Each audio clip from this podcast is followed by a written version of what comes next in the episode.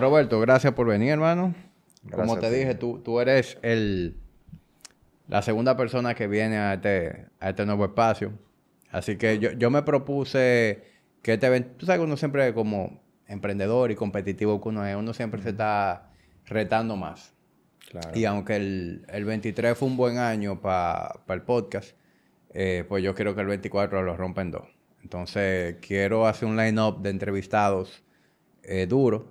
Y yo, de hecho, tú y yo nos encontramos hace un tiempo. Yo te dije que te quería invitar. y te guardé para este nuevo espacio. Porque yo sé que de esta conversación va a salir algo interesante. Y yo me tomé el tiempo también de indagar un poquito sobre ti. Y he escuchado otras entrevistas que tú has ido. He oído tu historia de, de adelante para atrás, atrás para adelante, de tu emprendimiento. Pero hay áreas de tu, llama de tu vida personal o, o de ese trasfondo del emprendimiento que, que yo sepa nadie ha entrado ahí. Así que yo espero que hoy podamos hacerlo. Claro. Y lo bueno es que, como te decía antes de que empezáramos a grabar, no tenemos no tenemos límite de tiempo para eso lo mejor para desarrollar eso. Yo te agradezco mucho. Si es por lo bonito que te hace set aquí, pues realmente este año tú el podcast va a explotar, ¿sí? Amén, brother. Mucho, mi bueno, mi mejor deseo con eso, tú Dime de global. ¿Cómo, cómo van cómo van la cosa por allá? Mira, el taller va avanzando bastante. Nosotros ahora no lo hemos eh, informado eh, públicamente, ¿verdad? Pero acabamos de adquirir un solar que queda al lado de nosotros. En el local que estamos alquilados, pero esa ya es la primera adquisición inmobiliaria que hacemos, vamos a decir.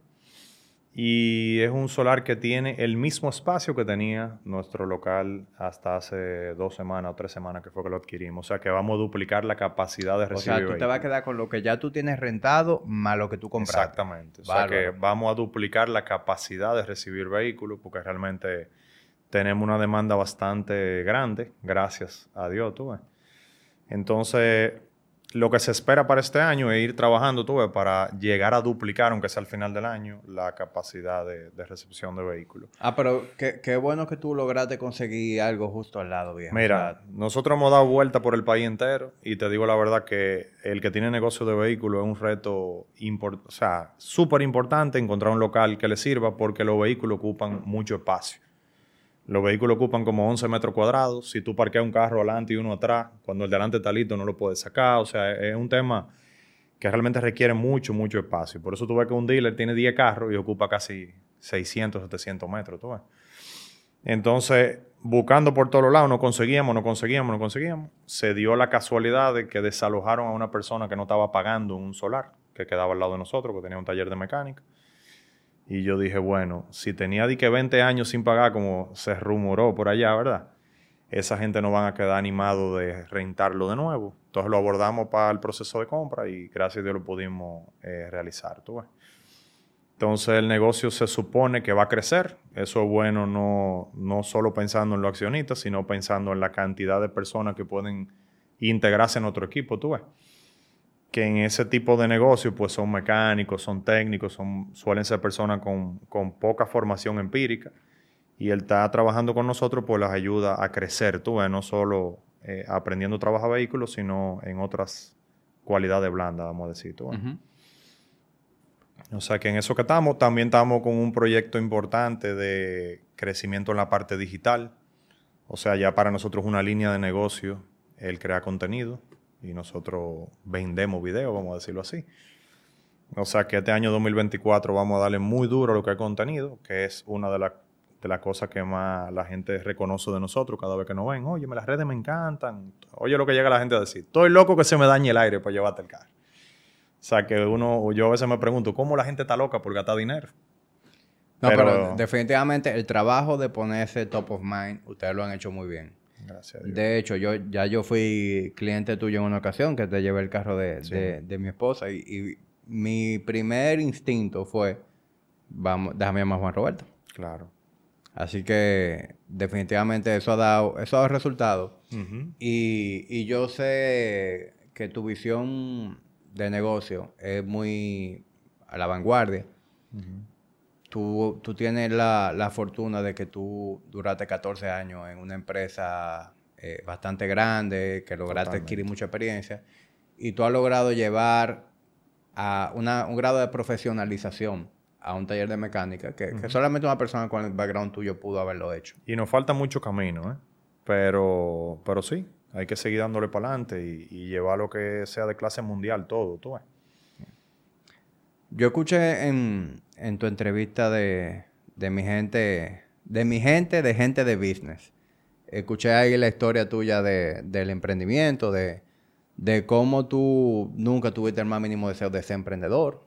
Tú quisiste seguir los pasos de, tu papá, que hizo una carrera en la banca, y, tú de igual manera te visualizaste de esa manera, desarrollando una carrera, eh, trabajaste en, la misma empresa por 14 años, desde que terminaste el colegio hasta que, Totalmente. Hasta que decidiste emprender. Eh, y, y, ya yo conozco, ¿verdad?, cómo fue ese proceso para ti, pero yo tengo que honrar que hay personas escuchando esto que, que no se tiraron los dos o tres podcasts distintos que me tiré yo. Gracias eh, por dedicarle ese tiempo. Así que sí, claro. Es que para mí es algo tan básico, eh, Juan Roberto. Eh, a mí me gusta honrar a quien viene aquí. Entonces, quien sea que venga a sentarse conmigo a tener una conversación, lo mínimo que yo debo hacer, mi tarea, de, conocer a esa persona, de prepararme. Prepararse. Porque yo conozco sobre ti, tenemos amigos en común, tenemos a Miguel Liliano, tenemos a Tomás. Pero si yo quiero verdaderamente sacarte una buena conversación, tengo que hacer mi, mi due diligence, como dicen. Pero te decía que honrando la gente que está del otro lado de la pantalla o de la bocina, eh, háblame un poquito de, de, cómo fue para ti ese, ese journey de pasar por una empresa privada y, y luego eh, emprender? Mira, realmente, como tú mismo lo dijiste, yo no quería ser eh, emprendedor, no me llamaba la atención. Yo sí lo veía, lo miraba de lejito, eso como un escalón profesional, o sea, el último escalón profesional. O sea, yo veía vicepresidente de, compañía, etcétera, pero veía como el que, el que tenía su negocio era como un nivel ya extremo, al cual yo no estaba interesado en llegar, pero como soy una persona competitiva, no era que lo descartaba 100%, pero no me interesaba. Eh, de mi formación como empleado, de verdad que yo el otro día hice una publicación que estoy sumamente agradecido con esos 14 años que, yo pasé ahí. Eh, de verdad que me, me, ayudó a formarme drásticamente. Fue una empresa que tenía demasiado movimiento. Es una empresa que pasó por dos fusiones, primero con una empresa brasileña que de verdad que estaban mucho más adelantados a, nosotros aquí en Dominicana en ese momento. Y después otra fusión con una empresa bastante grande local. Y en todo esos procesos y todo esos movimientos y todos esos cambios de departamento, realmente uno a veces cree que le hace daño moverse, cambiar de, área, cambiar de posición, eh, cambiar de empresa cuando se dan fusiones, pero realmente para mí fue que me nutrí por todos los lados. O sea, yo te puedo decir que yo duré 14 años, de los cuales los primeros 10 prácticamente a mí me estaban pagando para yo aprender. Que eso es una forma de verlo que, que yo no la tenía anteriormente, pero ahora sí te lo puedo decir. Y que es algo que muchos profesionales de ahora no lo entienden. Los primeros 5 años de tu carrera, y me atrevo a decir que los primeros 10, a ti te están pagando, pero tú lo que estás es aprendiendo a dos manos. Te están pagando para que tú aprendas. Entonces, ese fue mi caso. Eh, yo salí por distintas situaciones del ambiente eh, de empleado, ¿verdad? Pero fue buscando principalmente reducir la incertidumbre. Yo, con todo este movimiento y todo este proceso de fusiones, salen muchas personas desahuciados y demás. Y yo dije, bueno, si a mí me votan ahora, que ahora que tengo vehículo asignado, gasolina, tengo un préstamo de una casa, tengo el niño en un colegio bilingüe, o sea, tenía mucha, una, carga importante de de costo de mi familia, vamos a decir, gastos. Si yo salgo de repente, ¿qué me va a pasar? Déjame buscar algo que hacer. Probamos varios negocios, no funcionaron. Probamos este último, sí funcionó, pero para mí sí va a quedar chiquitico. Como que tú pongas un chimi. Ya, eso va a ser en la marquesina donde tú empezaste. Entonces, exactamente. Yo no pensé que yo iba a poder vivir eh, de eso. Y realmente cuando ya no tenía más nada que hacer, porque ya no tenía el empleo, había salido, eh, que me integré de lleno en el negocio, pues comencé a ver demasiada oportunidad.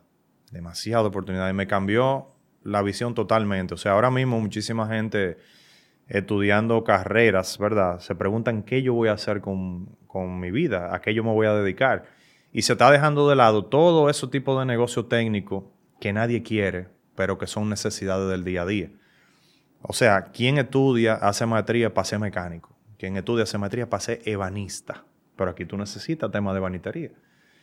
Eh, o sea, ¿quién, ¿quién se dedica a estudiar, fajarse, maestría, cuestiones de esas, y después va a terminar, por ejemplo, en el tema agrícola? De que vamos a tener vaca, vamos a tener cerdo, vamos a hacer esto. Nadie. Entonces, Son realmente. caminos poco convencionales. Exacto. Entonces, hoy en día eso se está convirtiendo en oportunidades brutales para las personas que quieran emprender. O sea, son, son fuentes que generan muchísimo margen, muchísimo beneficio por- porque nadie las quiere, tú ves. Y porque no hay nadie dedicándose a estudiar o a prepararse de eso. Entonces, en mi caso, es algo muy raro. Yo prácticamente no tengo ninguno, ningún amigo ni nadie que se haya creado conmigo que haya terminado de mecánico, porque al final es eso lo que hacemos. Y ha resultado maravilloso, porque todo lo que yo pude aprender en esos 14 años de carrera, o una gran parte de lo que pude aprender ahí, he podido aplicarlo a un nicho, a un sector que prácticamente no tenía nada de profesionalismo. Entonces, me, he encontrado con eso. O sea, nosotros tenemos los muchachos ahí, nosotros hacemos eh, actividades con ellos, que son cosas que le exponemos mucho por las redes sociales, pero nosotros también tenemos un plan de capacitación con ellos. Eh, tenemos un departamento de mejora continua. Yo no conozco otro taller que tenga un departamento de mejora continua. Es como que tú en el gimnasio digas, hay un departamento de mejora continua. O sea, eh, que todos los meses tenemos que hacer una presentación como si fuera un consejo de administración con los técnicos. O sea, ya los técnicos que trabajan con nosotros conocen de indicadores, gráficas, ven tendencia, ven dispersión, Ven, Con- su, ven sus métricas, te ven sus métricas, tien- tienen metas, entonces con esas metas hay un plan de compensación que está atado a los resultados de ellos, o sea, hemos logrado transformar ese, ese modelo de negocio, ¿tú ves? Y eso realmente a mí me, me ha encantado porque era un modelo de negocio en el que yo entendía que yo no iba a hacer nada como ingeniero industrial. Y hemos podido hacer de todo. Sí, y en cierta forma se parece a mi, a mi proceso. Yo también soy ingeniero industrial. Ah, no sabía, tú. Eh, mi socio Luis también es ingeniero industrial y mi otro socio Juan Carlos es ingeniero civil. Y, y a nos- nosotros tuvimos una experiencia parecida cuando empezamos con esto del gimnasio, con, con lo de Body Ignition. eh, todo el mundo a mi alrededor eh, criticó la, el emprendimiento. Empezó como un side hustle, fue cogiendo su fuerza, pero fue esa misma reacción. O sea, vamos transportando al año 2010. Hoy en día eh, es cool ser coach, es cool tener un gimnasio. En la época en que nosotros hicimos, eso era un trabajo para... En donde tuve un profesor de educación física, en donde tú veías un fisiculturista que se retiró de competir y está entrenando gente. Es decir, era algo, no era nada No profesional. era común, ¿no? Para nada. No era nada profesional. Y, y cuando nosotros empezamos a hacerlo, yo recibí ese tipo de feedback de la gente en mi círculo. Eh, tú estudiaste ingeniería Para dedicarte a eso. para tú estar entrenando gente. ¿Y, qué ¿Y qué fue, mijo? Sin embargo, viendo el proceso de nosotros, ha sido justamente eso. Nosotros hemos logrado profesionalizar mucho más una industria eh, que no tenía profesionalización alguna. Y, y también nosotros y le hicimos el camino a una generación que hoy en día ve ser coach como algo ápero. Totalmente. Tú ves a un chamaquito como Víctor Gómez que tiene su gimnasio. eh, porque Víctor Gómez, que yo, yo le llevo más de 10 años, decide ponerse en eso. Bueno, yo recuerdo a ver a Víctor Gómez en los seminarios que yo hacía en el año 2014. Él siendo un carajito. Tú puedes estar seguro que eso fue lo que a él le sirvió como, Claro. eh, como semilla, tú sabes, de, de- de ver eso como una posibilidad de hacer una carrera seria. Y eso que tú dices de que eh, el, el gimnasio no es, eh, digamos que no se compara con la agronomía, con un taller o lo que sea, pero eso que tú dices de que hay negocios en donde una nue- estas nuevas generaciones no ven oportunidades. Todo el mundo se quiere ir por criptomonedas, por el trading o, o por eh, que sea una fintech o, o vamos a hacer un emprendimiento de, de software. Todas estas cosas que, que son tendencias. Pero todo el mundo le está dando la espalda a los negocios convencionales. Que son necesidades. Yo no sé si tú sabes quién es Cody Sánchez. Sí, ¿La- la has claro, la joven, sí.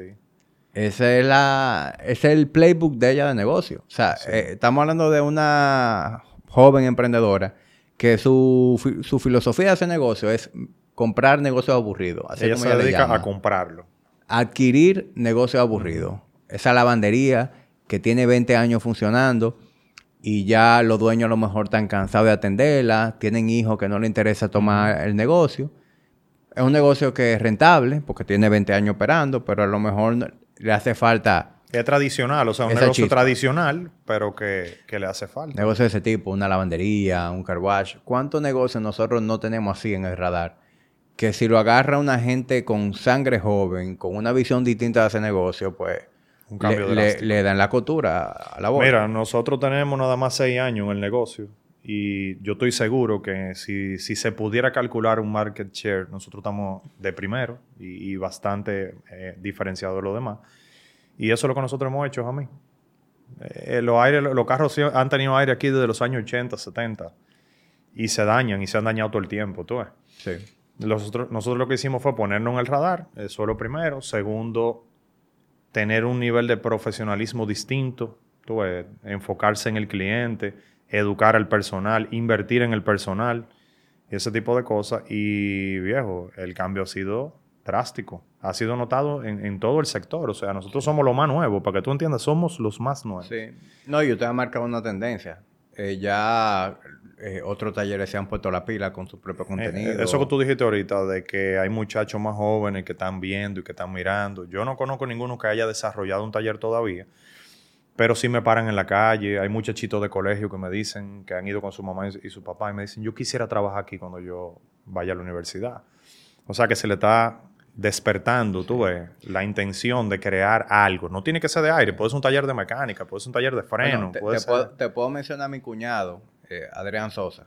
Adrián es dueño de LubriPoint. Sí, yo, yo sé quién es Adrián. Adrián tiene su taller de, mantenimiento y Adrián siempre ha sido muy hands-on con su negocio. Sin embargo, él empezó a hacer un contenido diferente hace un tiempo para acá y, y, él no, no, yo no pienso que él te está copiando a ti, porque lo está haciendo de una manera muy auténtica, pero yo puedo estar seguro, no he tenido la conversación con él, que él vio cómo eso a ti te dio resultado y él dijo, espérate, yo tengo que ponerme la, pila con mi contenido. Mira, yo estoy seguro que en algo nosotros lo influenciamos porque él ha sido cliente de nosotros hace tiempo, cuando no creaba eh, contenido. Y él me ha, me ha mandado todo algunos mensajitos, mira, estamos haciendo esto, etcétera. O sea que en algo nosotros hemos... Eh, hemos incentivado, hemos, hemos provocado que, se mueva. ¿Tú Yo soy una persona que valora mucho lo práctico y busco crear eficiencias en mi día a día. Por eso siempre he visto el valor de traer mis pedidos por Domex. En mis años como cliente siempre he visto cómo persiguen mejorar la experiencia de sus usuarios. Pide lo que quieras, tráelo por Domex y recibe directamente en la puerta de tu hogar. En Domex corremos por ti. Yo pienso que no está mal copiar. O sea, copiar si el camino está hecho, tú entiendes que te va a traer resultados, ¿por qué dejar de hacerlo? Tú, tú por un ego no, no debes de dejar de. Pero hay una diferencia también entre, copiar e inspirar. ¿Entiendes? Totalmente, totalmente. Porque una cosa es, yo cuando yo te digo copiar, no me refiero a exactamente calquear. Porque hay gente que calquea. O sea, te, agarran a ti y hacen exactamente el mismo video que tú tiraste hace dos meses y lo tiran. Eso, eso sí yo lo veo bastante mal. Pero realmente el humano, desde que el mundo es mundo, donde ve que las cosas dan resultado, comienza a hacer lo mismo o a intentar hacer lo mismo, tú ves. Entonces... Sí, y, yo, yo creo que eso es algo que todas las em, empresas tienen una oportunidad ahí en lo que es desarrollar, eh, crear contenido. Yo, yo te comentaba, antes de que empezáramos a grabar, que algo, eh, eh, gran parte de esta inversión que yo hice en tener mi propio estudio, en comprar todo mi equipamiento. Eh, todo esto fue también una inversión en conjunto con Body Ignition. Porque nosotros en Body Ignition sabemos también la oportunidad que hay en, crear contenido. Y el resto de este espacio, si fuera ya de lo que yo te estuve mostrando, es para crear nosotros. Ya nosotros hemos creado. O sea, ya empezó eh, lo que es el departamento in-house de creación de contenido, de marketing, de comercialización del contenido. Y ya tenemos el personal para kickoff. Y ya quienes siguen la red de Body Nation pueden ver que de hace un poquito más de un mes para acá se nota un cambio en el contenido. Eh, es porque estamos, tú sabes, apostando a eso. Y, lo que yo quiero es tener esa maquinaria para producir, para darle duro a eso. Porque nosotros, nuestra experiencia con la red ha sido un poquito eh, distinta a la tuya. O sea, yo sé que tu negocio tiene seis años, ¿verdad? Y en el año número uno o número dos de tu operación, tú empezaste a hacer contenido. Yo sé que Tomás fue muy influyente para ti en ese proceso. Y nosotros, fue al revés, nosotros empezamos duro con las redes. Así fue como Body Nation se dio a conocer.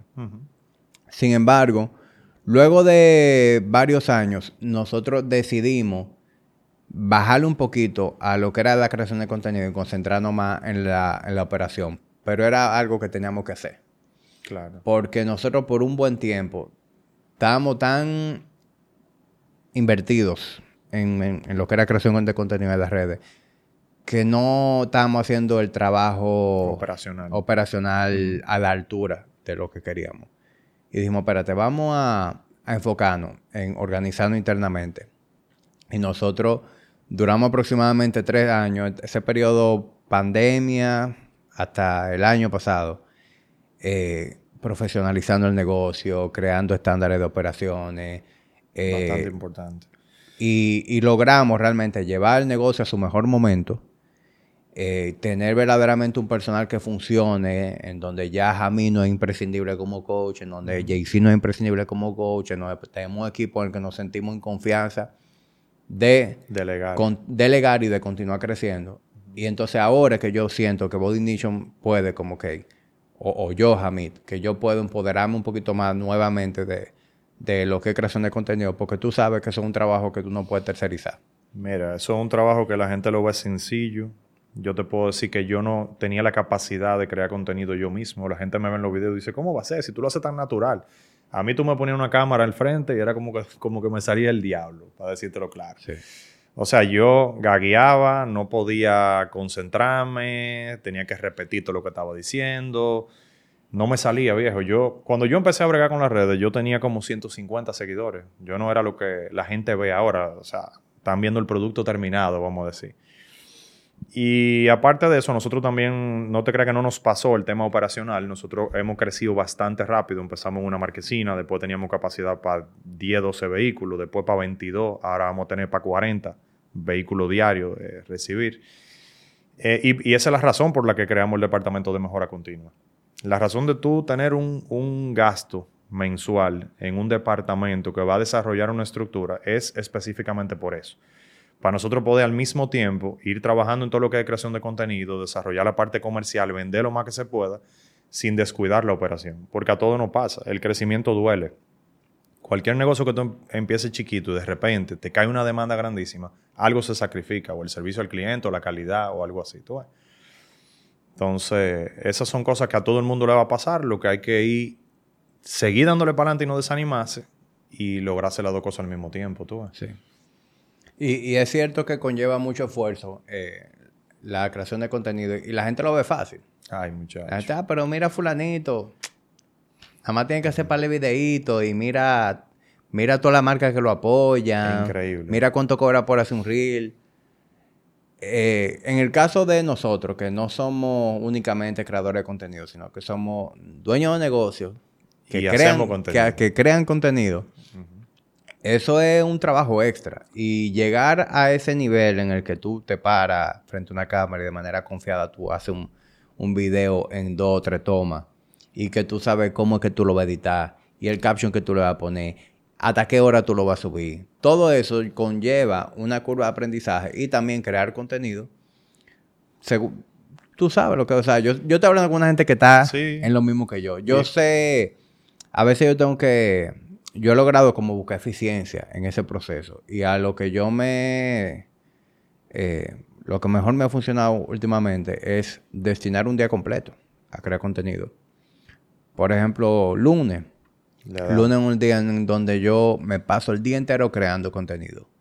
Y eso ya a mí me da para un banco de dos semanas, en donde nada más tenemos que ir editando y qué sé yo qué. Tiene un inventario. Pero un día completo, de mañana tarde hasta fácilmente a la noche, creando contenido, Mira, trabajo. La gente no, hay cosas que no la ve. Por ejemplo, tú lo dijiste ahorita cuando empezamos en esta entrevista. Tú te preparaste. Tú, o sea, tú para entrevistarme a mí, por el respeto que tú dices que merece el, el que está entrevistándose, tú te preparas. O sea, tú te tiraste una cuanta entrevista, pensaste que me va a preguntar, pensaste por qué lugar te va a ir en la entrevista. Eso te quita muchísimo tiempo. Que es un tiempo extra al que tú tienes que dedicarle a tu gimnasio, a tu negocio. Viejo, yo me he vuelto editor. A mí me preguntan, ¿quién es que te hace los videos? Yo tengo gente que me ayudan en varios videos, muchísimo. Pero hay una gran parte que la hago yo. Y que lo edito yo. Y que lo pienso yo. Y que analizo cómo va a ser el inicio. Porque los primeros tres segundos son lo que hacen que la gente vea el video yo tengo que fajarme a, en las redes a seguir a muchísima gente de fuera para yo aprender más de redes sociales. Claro. Yo tengo que tener gente cerca que bregan con redes sociales. Eh, demasiado tiempo dedicado a pensar y a, y a, aprender de eso para uno poder dedicarse a que la gente vea un video de un minuto y medio que le sirva, o sea, un reel, por ponerte un ejemplo que se vaya viral o algo así. Entonces, no es tan sencillo como la gente lo ve. En mi caso, yo tengo un taller de mecánica. Imagínate 30 técnicos dando martillazos. Y tú, y tú grabando un reel. Y yo grabando un video. Yo el otro día subí una historia bastante jocosa de que pasan los tigres que compran hierro viejo y se parquean ahí enfrente del taller a bocear. O un camión de plátano de que hoy están a 6, de que de un plátano salen 70 y 80 fritos. O sea, uno, uno se lo coge relajo, pero te frenan el video, tiene que volver a empezar.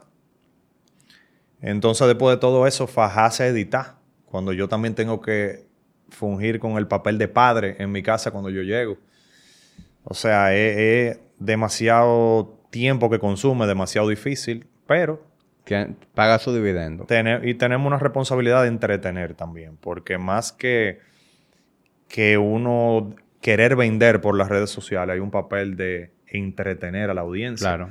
Si ya tú tienes X cantidad de seguidores, yo era de las personas, y sé que mucha gente se comportan así, que yo seguía una cuenta nada más cuando la necesitaba. Por ejemplo, si yo necesito buscar un gimnasio y yo veo que ustedes me salieron, yo lo seguía hasta que yo me inscribía. Después yo no quería estar viendo mancuerna todo el día. Todo el día, mancuerna y proteína, mancuerna y proteína, ya yo estoy ahí. ¿Tú entiendes? O se me dañó una pieza del carro. Yo lo seguía y lo arreglaba y después ya me tenían harto, vamos a decir, presentando lo mismo. Entonces, parte de lo que nosotros hacemos al crear contenido es que también tenemos la responsabilidad de entretener a la gente. O sea, con un taller, con un gimnasio, que no eran cosas que la gente normalmente quería ver, que tú la pases agradable viendo. Yo me voy más lejos. Si tú quieres verdaderamente crear contenido eh, con el que la gente interactúe, crecer tu audiencia, lo que menos tú deberías hacer es vender. Exactamente. y eso yo no lo entendía. Al principio yo no lo entendía. Eh, tiene que ser agregar valor y tú puedes agregar valor a través de la educación, tú puedes agregar valor a través del entretenimiento, pero tiene que ser un, ratio, un, radio a lo mejor de 2 a 1. De que por cada vez que tú me saques una sonrisa o que tú me digas algo interesante, tú me digas de manera sutil qué es lo que tú haces. Es que viejo, mira, tú, tú lo acabas de decir, pero hay dos cosas, branding y ventas. Entonces, la mayoría de, las empresas que se meten a trabajar con redes sociales, por eso que se desaniman y en menos de un año están cambiando la compañía que le maneja las redes. Las rotan, las rotan, las rotan, porque están buscando que como ellos le invirtieron 100 dólares a un video, al otro día el restaurante se le llene. Al otro día el gimnasio se explota de nueva gente queriendo inscribirse. Y eso realmente no es así. O sea, tú vas trabajando el branding, tú haces una parte de, contenido para vender, claro que sí. Eh, pero tú vas trabajando el branding y llega, el llega un momento en que ya todo el mundo te conoce, tú estás en el top of mind de la gente y cada vez que tenga la necesidad va a acudir a tu negocio. Eso, eso, es, eso es así y, y es bueno que quienes escuchen esta conversación, que están en el proceso, sepan que es un proceso muy gradual. El, desde el momento en que tú empiezas a crear contenido con esa intención de hacer branding, con esa intención de crear una audiencia, es un proceso lento. Eso, y ese proceso no se puede acelerar. De hecho, para mí no hay una vaina más ridícula que ver una cuenta que compró seguidores, porque tú te das cuenta. cuando, cuando una cuenta que tiene 20, 30, 40 mil followers y, que los posts no le llegan a 100 likes. Y que tú ves el feed y tú te das cuenta, las fotos que están ahí, los posts, no, tú dices, ¿cómo lo lograron con ese contenido? No hay nada que atraiga a gente. Entonces, eso. eso, no es al final, eso es una paja mental para el que administra la cuenta, ¿verdad? Eh, cree que eso le da algún tipo de validación, pero al final es algo ficticio. Esas no son gente que ni que te van a referir clientes, ni que van a compartir tu contenido. Esos son bots. Totalmente. Y eso es algo, tú lo dices, pero yo lo relaciono con el físico. Tú quieres sacar cuadritos, tú quieres ponerte durísimo. ¿Qué tiempo te toma? Si tú tienes más de 35 años, porque cuando yo tenía 17 y 18 años, uno se metía en, en 3 o 4 meses ya no estaba durísimo, pero... Lograr un cambio verdaderamente dramático es un proceso de por lo menos un año. Entonces, tú desarrollar unas redes sociales donde tú le pierdas el miedo a la cámara, donde tú comiences a crear una comunidad, una audiencia entretenida, donde la gente llegue a tu negocio porque las redes le gustaron, donde tú aprendas a ver qué tipo de contenido es el que realmente le agrada a esa audiencia. Claro yo te diría que toma por lo menos un año. A mí mi primer cliente me tardó seis meses en llegarme. Y yo no hacía video, eran fotos. Y donde tú también encuentres tu, voz, ¿entiendes? Porque toma, llega ese momento en donde tú encuentras cuál es el tipo de contenido con el que a ti mejor te va, el que va mejor con tu personalidad. Eso también es un proceso. Y que tú quieras dedicarte a crear contenido. Porque hay personas que contratan a otra gente porque no, simplemente no se le da. No les gusta, le consume mucho tiempo, ¿tú entiendes? En todos mis proyectos hay constantes que me acompañan. Los hierros que nunca decepcionan, un equipo de personas que son excepcionales y una entidad aliada a mis ideas. Banco Popular, siempre a tu lado. Pero es con paciencia. Eh, yo veo gente que me dicen, ¿quién es que te maneja las redes? Y yo, mira, el que sea, tú puedes buscar el mejor del mundo que te la maneje. Pero hay un, involucramiento tuyo que va a requerir para que eso funcione y una paciencia. Ah, tú le metes 100, 200, 300, 500 dólares eh, en ads de publicidad de Internet y ya tú esperas que al mes que viene esté explotado. Y eso le pasa a las principales marcas de este país, a los principales negocios grandes, que yo tengo amigos que tienen eh, varias agencias, le pasa lo mismo. Le metimos tanto y qué sé yo qué, pero hay que esperar. Eso no es inmediato. Eso se construye y toma tiempo. Sí, y también eh, tú tienes que procurar eh, que tú puedas verdaderamente llenar las expectativas de esa gente que tú conseguiste. Totalmente. Porque de, qué vale tú meterle mil dólares mensuales a una campaña de, ads y que cuando la gente llegue eh, se quede corto. eso es algo que yo lo viví en carne propia porque eso yo, mi cabeza lo entiende como expectativa versus realidad. Yo hacía contenido de fotos, no eran videos, y la gente llegaba a la marquesina y me decía, ¿y qué es esto? Porque lo que yo estaba viendo, todo esos carros bonitos, lujosos, modernos, el trabajo tan impecable, no es este callejón, así mismo me decían. Eh, o sea que yo me di cuenta, bueno, no estamos cumpliendo la expectativa de la estética, vamos a decirlo así, pero le estamos haciendo un buen trabajo. Pero la gente, si, si tú le, le, haces un dibujo en unas redes muy bonitas y cuando llegan y se exponen a, a, vivir la experiencia, es una fatalidad, o sea, algo muy distinto a lo que ellos estaban esperando, realmente no van a volver. Y la película se te va a caer, ¿eh? te van a dejar de seguir, va a pasar, va a pasar. Y al final no va a funcionar.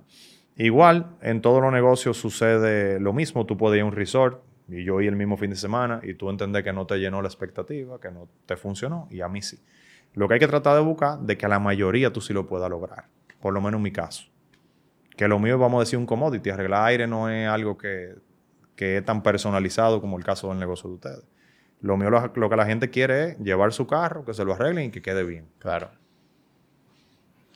Hay algo, Juan, también eh, con el que tú, tú has hecho muy, un trabajo que, de fuera lo, lo veo muy lo veo muy interesante y es la manera en que tú lideras tu, equipo de trabajo. Es decir, tú has logrado establecer una, una cultura, esa es la palabra, una cultura con tu staff, eh, en la que se, se, ve a distancia y no tan solo a distancia, yo, yo, yo fui tu cliente, yo fui allá y vi cómo, cómo se sentía la energía, porque hay un tema de energía que tú sientes. Eh, ahí todo el mundo está contento de trabajar ahí. Yo veo que ustedes tienen una dinámica, que se van para un resort, que se van para a, un cocinado.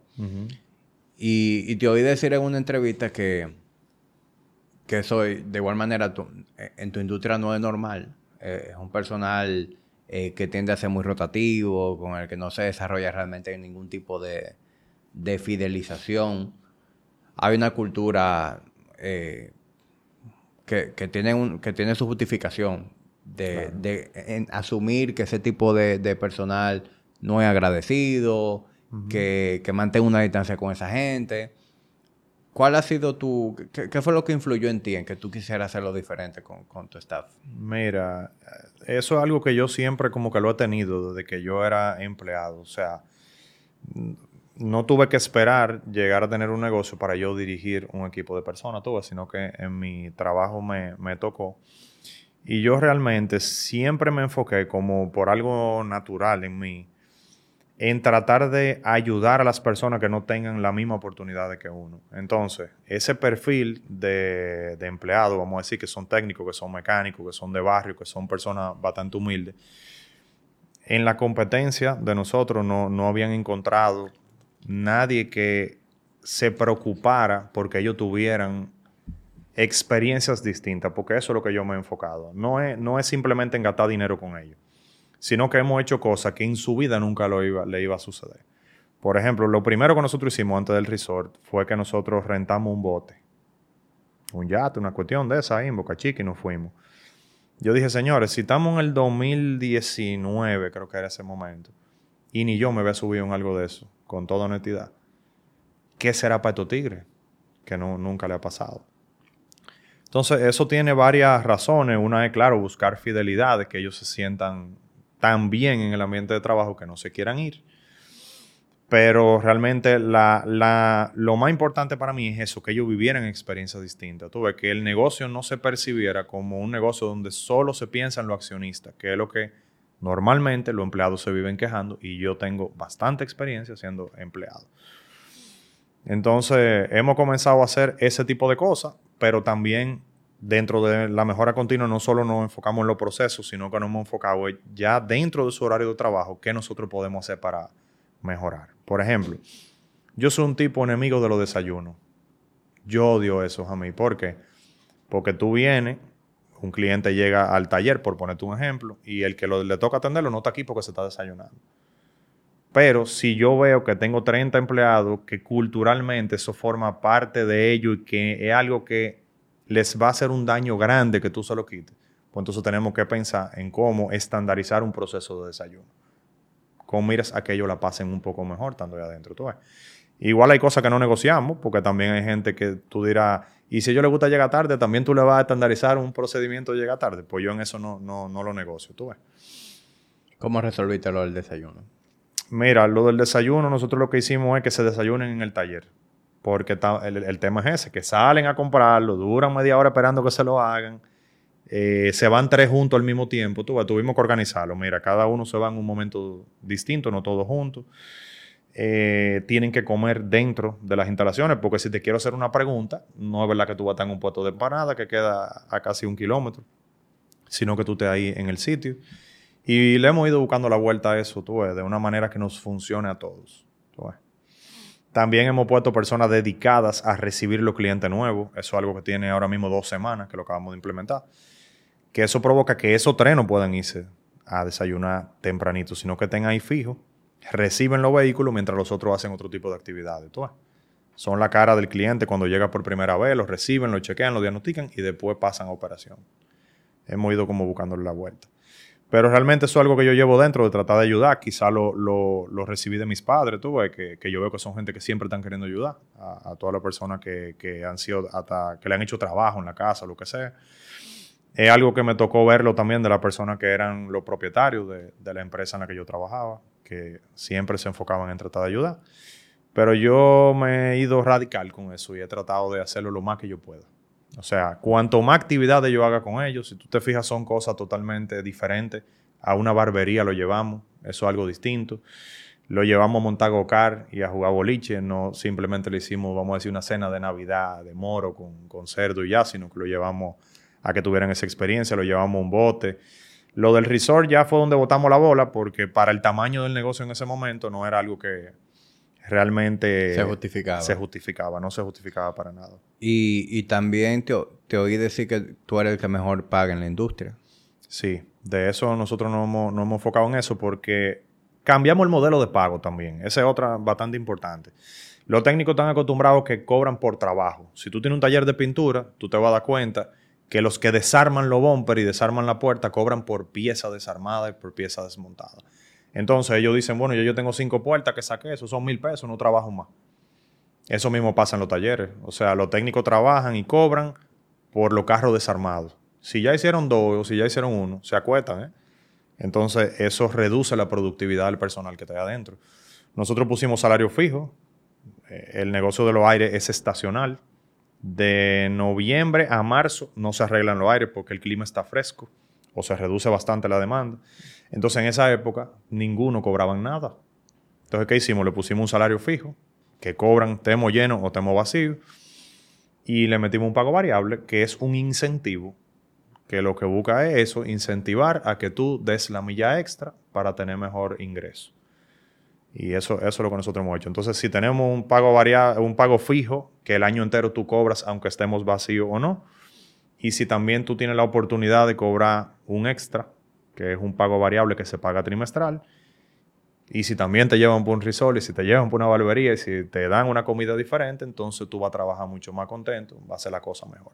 Y mira por cuál es la razón también de hacer todo eso. Es que nosotros no simplemente lo tenemos ahí como ellos están acostumbrados a trabajar es que nosotros, como tenemos mejora continua, le exigimos tanta cosa nuevas a mí que la gente se harta. Si tú aquí comienzas a poner ahora que la gente tiene que ponchar para abrir la puerta, la gente, ah, ahora hay que ponchar. Si tú pones que hay que hacer una reunión ahora todos los miércoles, ah, aparte de mi trabajo, hay que ponchar y hay que hacer una reunión los miércoles de análisis de qué sé yo qué. Y tú comienzas a agregarle trabajo. La gente siente que es una carga. Imagínate esos muchachos que nunca habían trabajado en un negocio formal y que cada día estamos haciendo procesos de mejora. Si un carro se entrega y el carro vuelve por garantía, ahora hay que tirarle una foto, hay que mandarle a un grupo, hay un proceso, tú ves. Todo eso es, vamos a decir, que considerado como una carga adicional laboral. Entonces tenemos que lograr que la gente esté contenta. Y parte de eso es el bolsillo. Parte de eso son las actividades que ellos, que ellos les gusta hacer. Yo no voy a conllevarlo a un, a un curso de liderazgo. ¿Tú entiendes? Eso tigre lo que le gusta es su barbería. Entonces uno trata de buscar la manera de hacer algo que no se salga de, ¿verdad? del ámbito del respeto y del control, pero que ellos la pasen bien en el ambiente de ellos. Además de tu experiencia en, la empresa donde estuviste y, el ejemplo de, tu papá y tu mamá, ¿hubo algún tipo de mentor o de libro que, que influyera en esa manera de liderar? Tú sabes que eso es algo curioso. Eh, la gente me ve yo diciendo frases, dando consejos, y la gente entiende que yo he leído muchos libros. Y yo te puedo confesar que yo nunca he leído libros.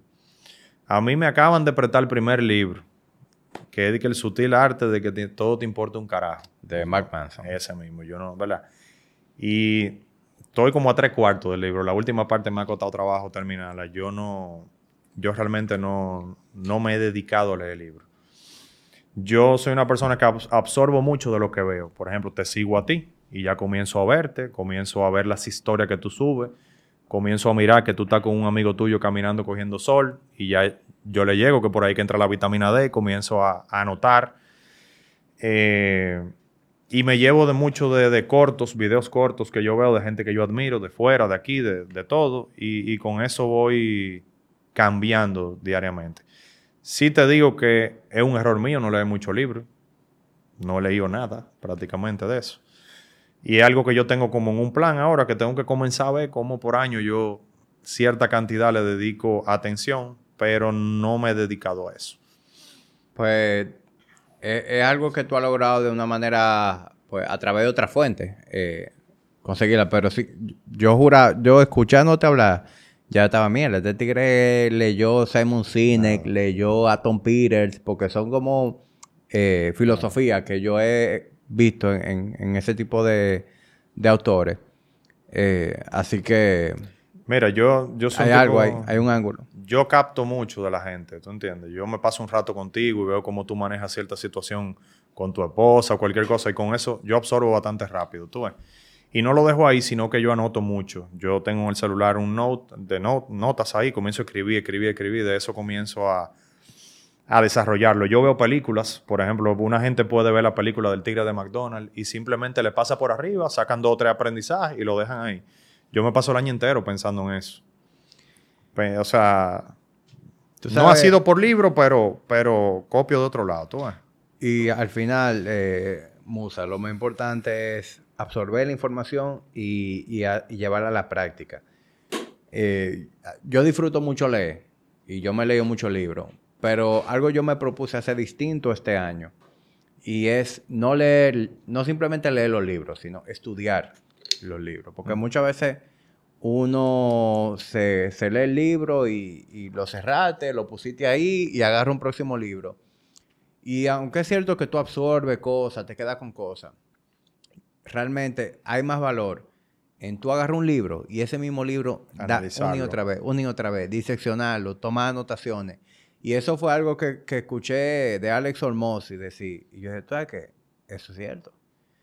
Entonces, este año yo me propuse leer menos libros, pero profundizar más. Eso, exactamente. De, de, lo que saco de esos libros. Y algunos libros que leí antes, revisitarlos, porque yo sé que a lo mejor o lo leí hace mucho tiempo y si lo leo de nuevo le voy a sacar otra perspectiva, o, simplemente hay un valor en hacer ese ejercicio de desmenuzar.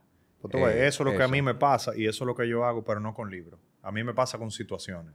Mí me han pasado muchas cosas personalmente porque me he equivocado muchísimo. Y todas esas cosas yo comienzo a analizarla lo pienso y lo anoto, pienso y lo anoto, después me lo leo, sigo como fundiendo, profundizando, todo Mira, ¿y el patrón para cuándo? Si tú eres una persona que se toma su fitness muy en serio y tú quieres formar parte de una comunidad de personas que no tan solo están comprometidas con su estilo de vida, sino que desean tener acceso a un programa de entrenamiento semanal diseñado por mí, visualizar esa rutina en una aplicación y contar con videos tutoriales, disponer de guías de alimentación y estilo de vida, he creado una nueva suscripción justo para ti. De igual manera, si estás interesado en simplemente apoyar a la tertulia, encontrarás otras alternativas de menor compromiso. patreon.com slash Hamid Y eso es lo que a mí me, ha ayudado bastante en cada vez ir cambiando, como que tratando de desarrollar sabiduría. Realmente es eso. Y ahora que tú hablas de errores, eh, háblame un poquito de, cómo fue tu, juventud. Bueno. Tú eres del San Judas. ¿Tú en no, Loyola, Loyola. Yo estaba en Loyola. ¿Y por qué yo pensaba que tú eras del San Judas? Sabrá Dios. Pero yo era de Loyola. ¿Qué, qué promoción de Loyola? Yo soy 2004. 2004. Que era donde Loyola todavía era de varones. Ya a partir del 2006 ya es mixto de hembra de varones. O sea, mi promoción era solo varones. 100%. Yo tengo varios amigos de Loyola, pero son 2005. Es una promoción después de la mía. Sí. Pero bueno, sigue diciéndome de tu... Bueno, yo estaba en Loyola, eh, que era un colegio prácticamente, o sea, totalmente de varones, vamos a decir. ¿Y qué te puedo decir de ese tiempo? Realmente yo no era, yo hasta octavo más o menos, si era cuadro de honor, era, vamos a decir, de lo, de lo más estudioso del colegio, séptimo por ahí. De octavo para allá realmente cambié un poco el tema de, ser sobresaliente en el tema de, asignatura. Y comencé a portarme un poquito mal. Eh, Hacer más sobresaliente en otra cosa. Disciplinariamente, tú. Eh, me alejé de los deportes también. Me enfoqué más en salidera, en la calle, en fiesta, en ese tipo de cosas. Eh, pero realmente eso es algo que, yo destaco de mí, que independientemente, porque en la universidad no fui de lo, para nada de lo mejor, yo como que siempre prestaba atención a, en lo académico, no dejarme echar a perder. Te explico. O sea, en el colegio, por más que yo hice ese switch de ser menos disciplinado eh, y, y, y tan, o sea, peor en disciplina, pero también peor en la parte académica. Yo nunca dejé materia de que para completivo, para extraordinario, para nada de eso, tú ves. Y quizá por eso a mí nunca me, sacaron de ese colegio, que me, que me votaron ni nada, porque yo realmente sacaba, vamos a decir, notas funcionales para que no me sacaran. En la universidad me pasó igual. Intec tenía la característica de que duraba tres años, era intensivo, o sea, era una universidad que te daban una o dos semanas de vacaciones, mientras en la otra daban un mes. En la Pucamaima se pasaba con D, en Intec era con C, que era con un 70. Los profesores eran drásticos, vamos a decir. Eh, y, ese tipo de, carrera que tú le estudiaste, que hay que coger química, física, resistencia de los materiales, dinámica, estática, o sea que no, no son materias sencillas, cinco o seis matemáticas. En Intec se duraba tres años, yo duré seis años y pico. Yo no me gradué con ninguna de la gente que entraron conmigo, Miguel Liriano y, ese grupo se graduaron muchísimo antes. Pero realmente... Pero tú hiciste la carrera trabajando. Yo hice la carrera al mismo tiempo trabajando, eso sí. Ahí que te digo, yo me estaba partiendo en la universidad, vamos a decir, pero yo siempre me mantuve en el trabajo. Entonces, con esa carga de despertarme a las 5 de la mañana, coger para el trabajo, ir para la universidad, salir a las 10, me pasaron muchas intenciones de dejar la universidad y también de cambiarme de carrera para algo más fácil, o sea, de cambiarme para una universidad más sencilla, que, que, permitiera pasar más fácil. Pero realmente me quedé, nunca, ni dejé la universidad, ni me, o sea, ni me cambié de universidad tampoco, ni cambié de carrera.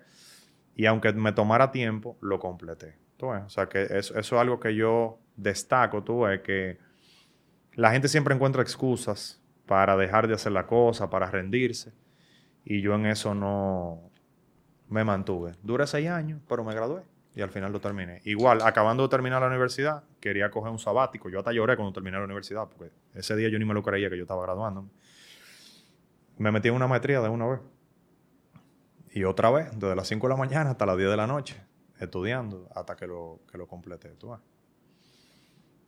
¿Qué te puedo decir de eso y de mi juventud y demás? Yo era un tipo, vamos a decir, eh, siempre enfocado en resultados, porque eso, eso demuestra que estaba enfocado en resultados, que aunque me portara un poco mal, realmente siempre estaba enfocado en no quemarme, en no dejar la universidad y ese tipo de cosas. ¿Se, ¿Se, pudiera decir también que tú en un momento de tu vida era, fuiste impulsivo, mecha corta? Sí, bastante. Sumamente. ¿Y, qué te hizo cambiar tu, forma?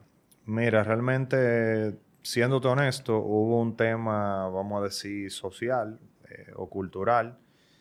No, yo estaba en un colegio de varones, eso es lo primero. Lo segundo, si tú viviste la época del Diamond, de Acrópolis, de Jubilee, realmente era algo acostumbrado que tú salías. A Diamond se iba a pelear los viernes. Tú salías, exactamente, eso fue. El Diamond empezó, después fue Acrópolis, Jubilé, ni hablar de eso.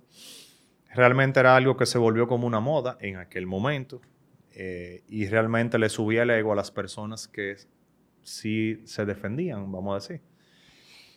Y tú, para mí, como yo lo veía en ese momento, tú tenías dos caminos, o tú sé martillo o tú sé clavo.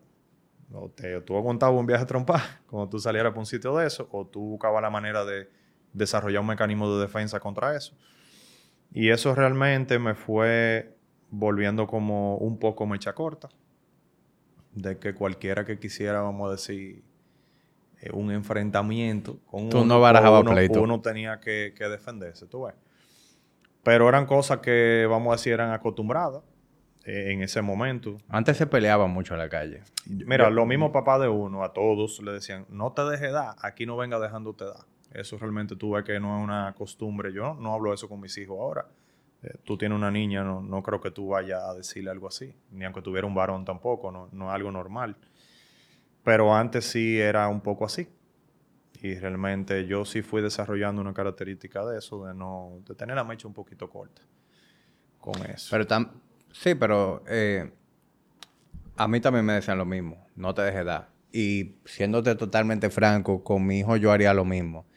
Eh, pero siempre, siempre al mismo tiempo inculcándole eh, como que la importancia del diálogo, de la paz y, que ese, que la violencia sea de último recurso. Eso Que es como yo lo veo, es decir, a mí me gustan las artes marciales. Es decir, yo disfruto pelear, a mí me gusta pelear. Yo estaba en taekwondo, yo llegué a ser cinturón negro de taekwondo también. Sin embargo, yo nunca he sido una persona violenta ni agresiva y en, y en medio de un altercado, el primero que va a buscar el diálogo soy yo. Pero es mejor, como dice el dicho, es mejor ser un guerrero en un jardín que un jardinero en la guerra. Claro. Entonces, tú, me preguntaste que qué me hizo cambiar, por ejemplo, de eso. Y yo te puedo decir primero que eso era una moda en un momento, que, esa moda fue cambiando cuando ya uno entró a la universidad y, demás. Eh, fue cambiando un poquito. Eh, antes el que era guapo gustaba, para serte honesto. Eh, o todo el mundo lo quería cerca por si pasaba algo, pero eso después fue cambiando. Pero a mí algo que sí me dio duro fue el tema de entrar a trabajar. Como yo entré a trabajar tan temprano, eh, desde que acabé el colegio, realmente ya yo no podía llegar al trabajo aruñado ni, ni, participar de nada raro que me fuera a buscar un problema en el trabajo. Eh, parte de, vamos a decir, los jóvenes, un comportamiento normal cuando uno entra a la universidad y demás, es salir, socializar, hacer todas las cosas que no te dejaban hacer cuando tú eras un niño, que tú ahora ya tienes carro, maneja, sale, que es beber, salir hasta tarde, etcétera. Ya a muy corta edad me comencé a tener que restringir de todo eso porque tú no, yo no podía llegar amanecido a ese trabajo. Hacer una presentación, tú vas a recibir personas, eh, vamos a decir, habiendo dormido tan poco y demás. Entonces, el trabajo para mí fue algo sumamente importante. Ese, ese cambio tuve de, de, tener que estar ahí con profesionales mucho más grandes que yo. Eso me dio un cambio a mí total. Y lo que terminó con eso fue ya cuando yo tuve mi primer hijo.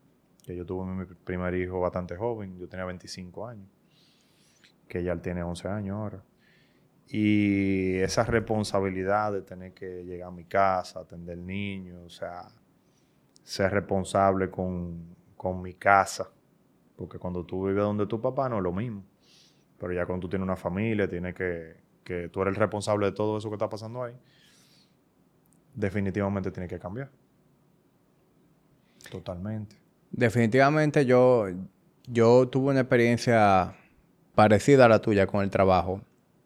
Y, yo creo que el, trabajo tiene esa, ese poder de disciplina, de crear un sentido de responsabilidad. Eh, para un poquito, te voy, a interrumpir tu entrevista para hacerte una anécdota personal. Yo trabajo desde los 17 años. esa fue la edad que yo empecé a trabajar y nunca he parado. Y yo empecé a trabajar estando en cuarto bachillerato como una forma de mis padres disciplinarme.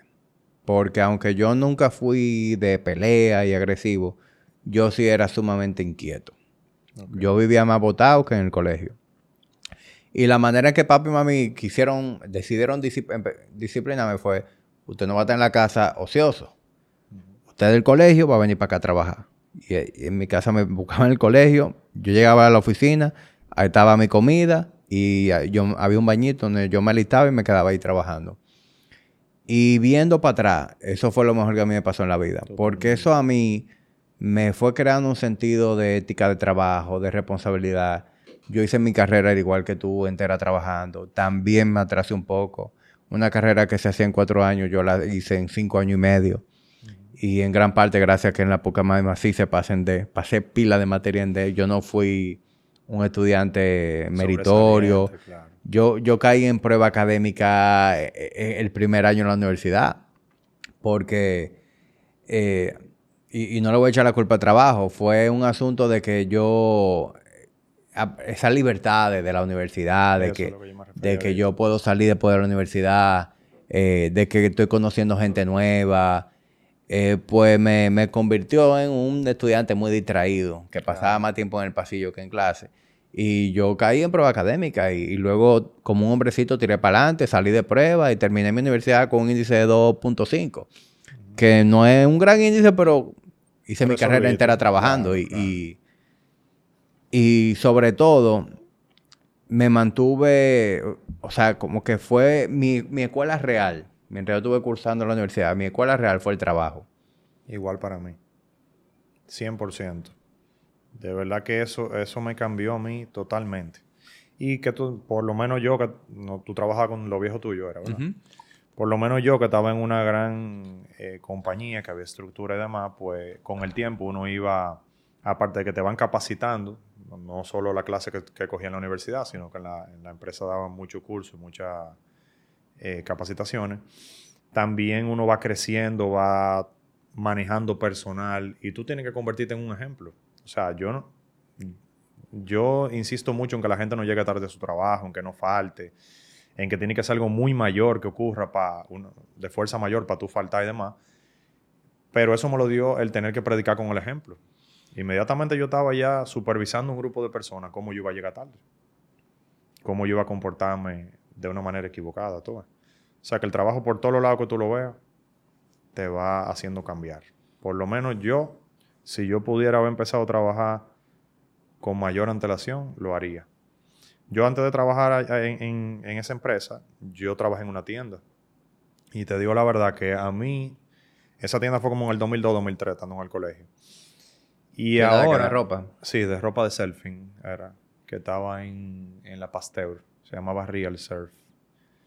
Era una tienda de ropa underground. Ahí, en, tipo de Ajá, en una plaza que está en la, en la Pasteur. Que era Iván Herrera, que era el campeón de surfing de, de ese momento y demás. Y mira, en ese momento que, que, me tuve la oportunidad de trabajar, fue la primera vez que yo vi un sistema de control de inventario, cómo sacar la ropa, entrar la ropa. Eh, aprendí a pasar una tarjeta de crédito. Primera vez. Y oye, pasaron de ahí hasta el 2017, del 2002 hasta el 2017, que fue cuando fundamos el taller, que me tocó volver a pasar una tarjeta de crédito. Para que tú veas que hasta ese aprendizaje, mucho más de una década después, uno termina eh, aprendiendo muchas cosas con el trabajo que te, ayudan a, disciplinarte y a desenvolverte después, como en, cualquier disciplina que tú estés. Eso fue así. Entonces, el trabajo a ti eh, claramente te, te, alejó de la calle, de los pleitos, pero esa característica, ¿verdad? Esa sangre mecha corta, puede, tú, eso no quiere decir que ya tú no eres mecha corta. Tú sabes ¿Sigue que... siendo mecha corta o...? Tú sabes que ahora que tú lo dices, eso es algo que, que yo veo como bastante importante. Yo creo que uno en su ADN carga con muchísimas cosas que no necesariamente son malas, sino que depende cómo tú la utilices. O sea, yo, yo siempre he dicho que la gente que tiene mérito es el que tiene la capacidad para hacer las cosas, pero decide no hacerlo. El mundo ya es muy complejo, por eso queremos hacerlo diferente. Disfruta de todos tus servicios móviles y del hogar en un solo plan, con más internet y aumento de velocidad a un solo precio. Así de simple. Altiz, la red global de los dominicanos. Por ejemplo, si tú y yo fuéramos ciegos y por ahí pasa una mujer, no la vamos a ver. No nos vamos a fijar en ella. Una mujer que pasa en bikini, vamos a decir, sexy y demás, no la vamos a ver, pero no tenemos mérito por eso, porque no tenemos la capacidad de verla. Ahora, si tú y yo tenemos la capacidad de verla y decidimos no hacerlo por respeto, vamos a decir, a, tu esposa o lo que sea, eso sí provoca que tú tengas algún tipo de mérito. Entonces, yo sí tengo características, vamos a decir, de que soy un poquito rútico, que soy un tipo que no doy mucha vuelta, que me enfoco en resultados, que me, enfoco en resolver. No me gusta mucho el maquillaje, me gusta las cosas como son. Eh, quizás porque tengo una cualidad vamos a decir, de ser un tipo un poco agresivo o lo que sea, como tú, tú lo planteaste.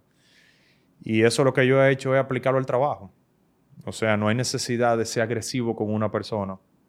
No hay necesidad de entrarse a trompar con una persona. Vamos a entrar a trompar los problemas. Si tú tienes un, un problema, un problema dentro de tu negocio, no es darle vuelta, no es darle mareo, no es ignorarlo, no es quedarte en la zona de confort, como dicen, y dejarlo ahí sino que vamos a atacarlo de una vez. Y eso ha provocado realmente que nosotros cada vez en ese negocio estemos cambiando. Y eso ha provocado que yo en mi vida mm, no me engañe. Yo no me engaño. Yo de una vez le doy para allá, comienzo a ejecutar, hago un plan de acción de lo que sea y lo resuelvo. O sea que toda esa energía, vamos a decir, que yo podía enfocar en portarme mal en cualquier sentido cuando joven, tú puedes agarrar toda esa energía y voltearla y usarla a tu favor para que las cosas salgan mejor. Tú ves que tú dices que tú no lees, pero tú eres un filósofo. mira, yo últimamente me he enfocado más por esos temas como de filosofía, por eso antes de la entrevista estuvimos hablando de que vamos a ir a un, evento con Patrick Beck David y, y, Andy Elliott fuera y demás, porque al final todo es filosofía. Cuando tú estás ya a esta edad, vamos a decir, a este nivel empresarial, profesional, Familiar. Ya la, familiar. Ya las principales cualidades tienen que ser filosóficas para uno saber cómo uno va a manejarse para que las cosas funcionen bien. Ya no es un tema de aprender matemáticas. Ya no es un tema de que te hablen de ecuaciones diferenciales, que seguro que te quemaste varias veces. Y, y, seguro que no me acuerdo cómo se hace. No, exacto. Ya es un tema más de desarrollar toda esa cualidad de blanda que al final terminan en filosofía, tú. Sí. Es así. Y también con todas las cosas que a uno le pasan en la vida. Tú a uno le van pasando cosas de salud, de, y hasta de tener que criar hijos. Y ya el mío ya prácticamente va a ser un adolescente ahora que cumple 12 años. Y eso me va a traer otro tipo de aprendizaje que va a ser filosófico también, vamos a decir. ¿Cuáles son las experiencias de vida que tú recuerdes que hayan sido las más transformativas? Mira, realmente para mí son dos que tengo bastante claras y no necesariamente por, por lo que ocurrió, porque al final yo, yo me he enfocado en desarrollar una cualidad de sentirme, vamos a decir, en vez de desdichado, de sentirme afortunado. Pero la forma en que las cosas se van dando, a veces como que trauman un poquito a uno y, y hacen que uno saque mucho aprendizaje de ahí, aunque te duela. Por ejemplo, a mí me pasó un caso con el niño mío, que realmente nunca he hablado de eso. Y es que él tenía cinco años y le comenzó a dar una fiebre una fiebre, un día de fiebre, dos días de fiebre. Nunca los médicos te dicen espera el tercer día de fiebre para hacer un hemograma, para ver si, si es dengue, si hay cualquier tipo de cosa de esa. Y el niño no se le quitaba la fiebre. Yo entendía que era algo normal, no tenía experiencia. Eh, y estaba en mi trabajo, estaba eh, eh, prestando la atención al niño y al mismo tiempo acababa de abrir el, negocio, que lo abrí en paralelo con el, con el trabajo. Y lo llevamos al médico, lo internaron porque la fiebre no le bajaba, le hicieron distintas pruebas, entre ellas el SIDA, eh, leptopirosis, citomegalovirus, qué sé yo qué, o sea, yo, yo ni sé, fueron muchísimas pruebas. Todo daba negativo, entonces todo apuntaba al final de, vamos a decir, ya tenía una semana interno, sacándole sangre dos y tres veces al día, tenía los bracitos llenos de morado. Y todo terminó en que la sospecha mayor era que era la leucemia que tenía, que iba a tener el niño. Entonces para mí fue, tú sabes, fuerte, porque cuando, te dije ahorita que tiene que ver mucho con la forma en que pasan las cosas la historia, un compañero de trabajo muy cercano de la empresa donde yo trabajaba, había acabado de, recibir el diagnóstico de su hija de leucemia también. Era un gerente igual que yo, de alto nivel. Y yo vi lo que a él le pasó y después una coincidió que estábamos yendo a la misma hematóloga. O sea, tuvimos una conversación y donde él estaba yendo era lo mismo, los síntomas que le dieron a su hija fueron lo mismo, el proceso de, la niña interna y el niño mío interno, todo igual. Yo dije, bueno, esto va a terminar feo. No encontraba esperanza de que, de que iba a ser una falsa alarma o un susto. Al final, después de, vamos a decir, 10 días internos, le hicieron una punción en la lumbar de la médula, qué sé yo. Lo tuvimos que, tuve yo mismo que coger esa muestra, llevarla a un courier, lo mandaron fuera, duraron una, otra semana más, el niño interno todo ese tiempo. Eh, faltando el colegio, sacándole sangre. No, y tú sin pegar un ojo. Porque hasta que llegue ese resultado una, es una ansiedad. yo te voy a decir algo. Eh, yo veo que hacen mucho entrevistas y hablan de cosas de salud y demás, de que una gente no puede, eh, que se muere sin dormir. Y yo te puedo decir que yo duré dos semanas sin dormir y prácticamente sin comer, viendo ese muchacho ahí. Eh, fue doloroso porque la mamá de, los, de los amiguitos lo llevaban a, a visitarlo y eso, todo. Y yo soy un tipo, tú sabes, como medio rústico y demás, que no, no entro como mucho en sentimiento y vaina, pero eh, eso me, me, partió el alma, tú.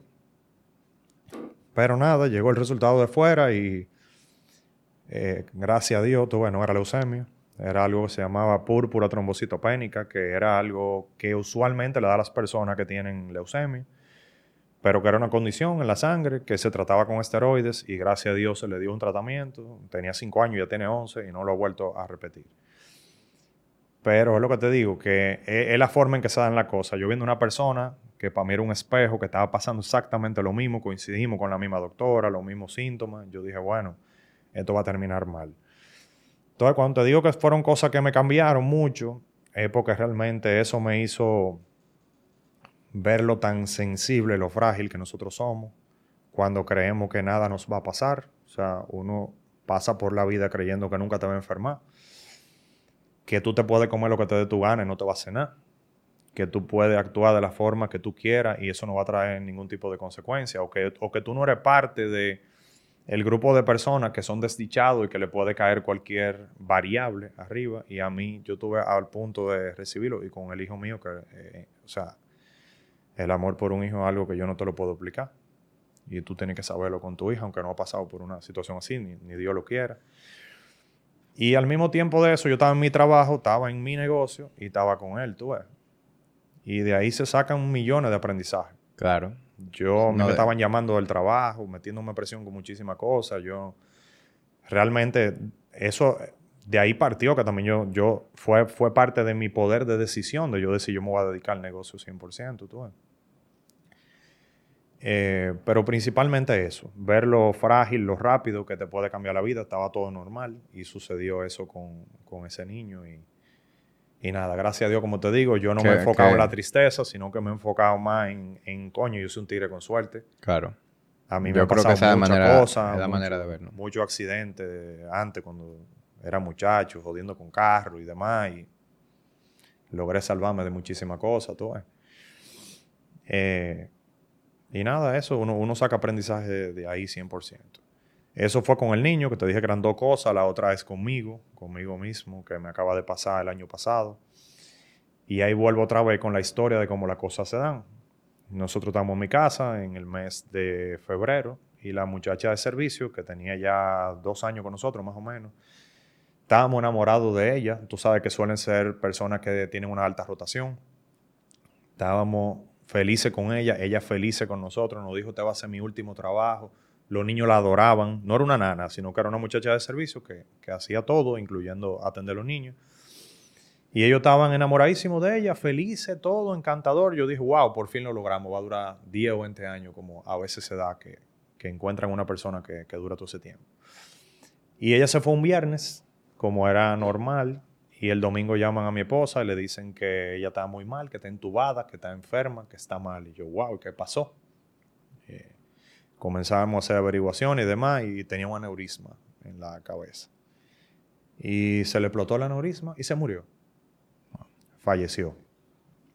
Se fue un viernes y el lunes no teníamos la muchacha que tanto cariño lo teníamos. Falleció repentinamente. Por más que quisimos eh, ayudarla, no, no, el tiempo no dio. Entonces pasa un mes más o menos y yo comienzo a recibir, a, sentir un síntoma extraño en mí. Y es que simplemente cuando me recuesto un rato al mediodía a responder las redes y a bregar con toda esa edición y toda esa cosa, comienzo a escuchar mal de este oído, como si tuviera agua dentro del oído. Y yo, oye, ¿qué es esto? Pero a uno le pasan tantas cosas durante su vida que son como falsas alarmas que uno tiende a no prestarle mucha atención. Te duele una rodilla, te pasa algo y tú, no le prestas mucha atención. Eh, que nada, en conversación con, mi esposa, ella su que médico y con diferentes amigos, no, eso seguro es agua que se te metió en el oído o, algo, eh, te expusiste alguna música o algo. Yo dije, bueno, quizá, quizá me metí en una playa, una vaina y, y se me metió algo en el oído. Entonces pasa un mes y cada vez que me recuesto a responder a red o cuando me voy a acostar de noche, comienzo a escuchar algo eh, como una emisora sin señal, eh, algo como que de tapándose, tapándose mucho el oído. Y digo, mira, consigamos un otorrino para yo ir a sacarme tajo de agua que me tienes harto. Porque ya tenemos un mes este, con esta agua. Lo que pasa es que cuando yo no estaba recostado y me iba a trabajar y demás, se me quitaba. Era como algo extraño, bueno, pues voy a un otorrino, me meten una cámara, me revisan todo y me dicen, usted no tiene agua en el oído. Yo que, yo que fui a que me secaran el oído ya. Eh, tú no tienes nada en el oído, eh, en el oído externo, vamos a hacerte unas imágenes para descartar algo mayor. Y yo, algo mayor.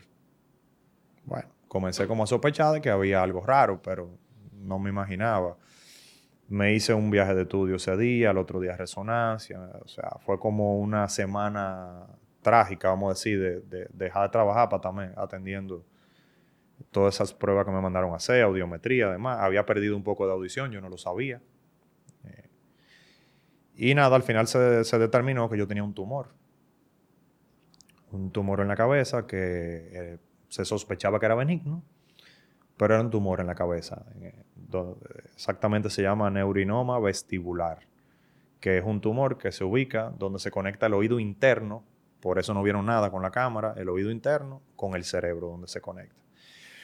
Entonces, cuando te hablo de las historias, es que imagínate yo viniendo de ver fallecer a la muchacha de mi casa, hacía menos de un mes, o un mes, algo así. Y tener ahora que yo darme cuenta de que yo estando perfectamente normal en mi momento prime, de que mi negocio está funcionando, de que yo logré salir de trabajar como empleado y no me morí pensando que iba a quebrar y que, no iba a generar suficiente ingreso, que me acabo de mudar en un buen apartamento, que estoy perfectamente, se supone que bien, tener que pasar porque ahora tengo un tumor en la cabeza. Eh, no sabía cómo procesarlo, ¿tú entiendes? O sea, yo no, no demuestro debilidad delante de nadie, pero por lo mismo, porque no quiero que mi familia esté, tú sabes, sintiéndose mal, eh, ni nada de eso, pero estaba bastante preocupado. Eh, y nada, comenzamos a tratarlo, eso. A, ver cuáles eran las mejores opciones, descubrí la importancia de un seguro internacional, aunque no me operé fuera.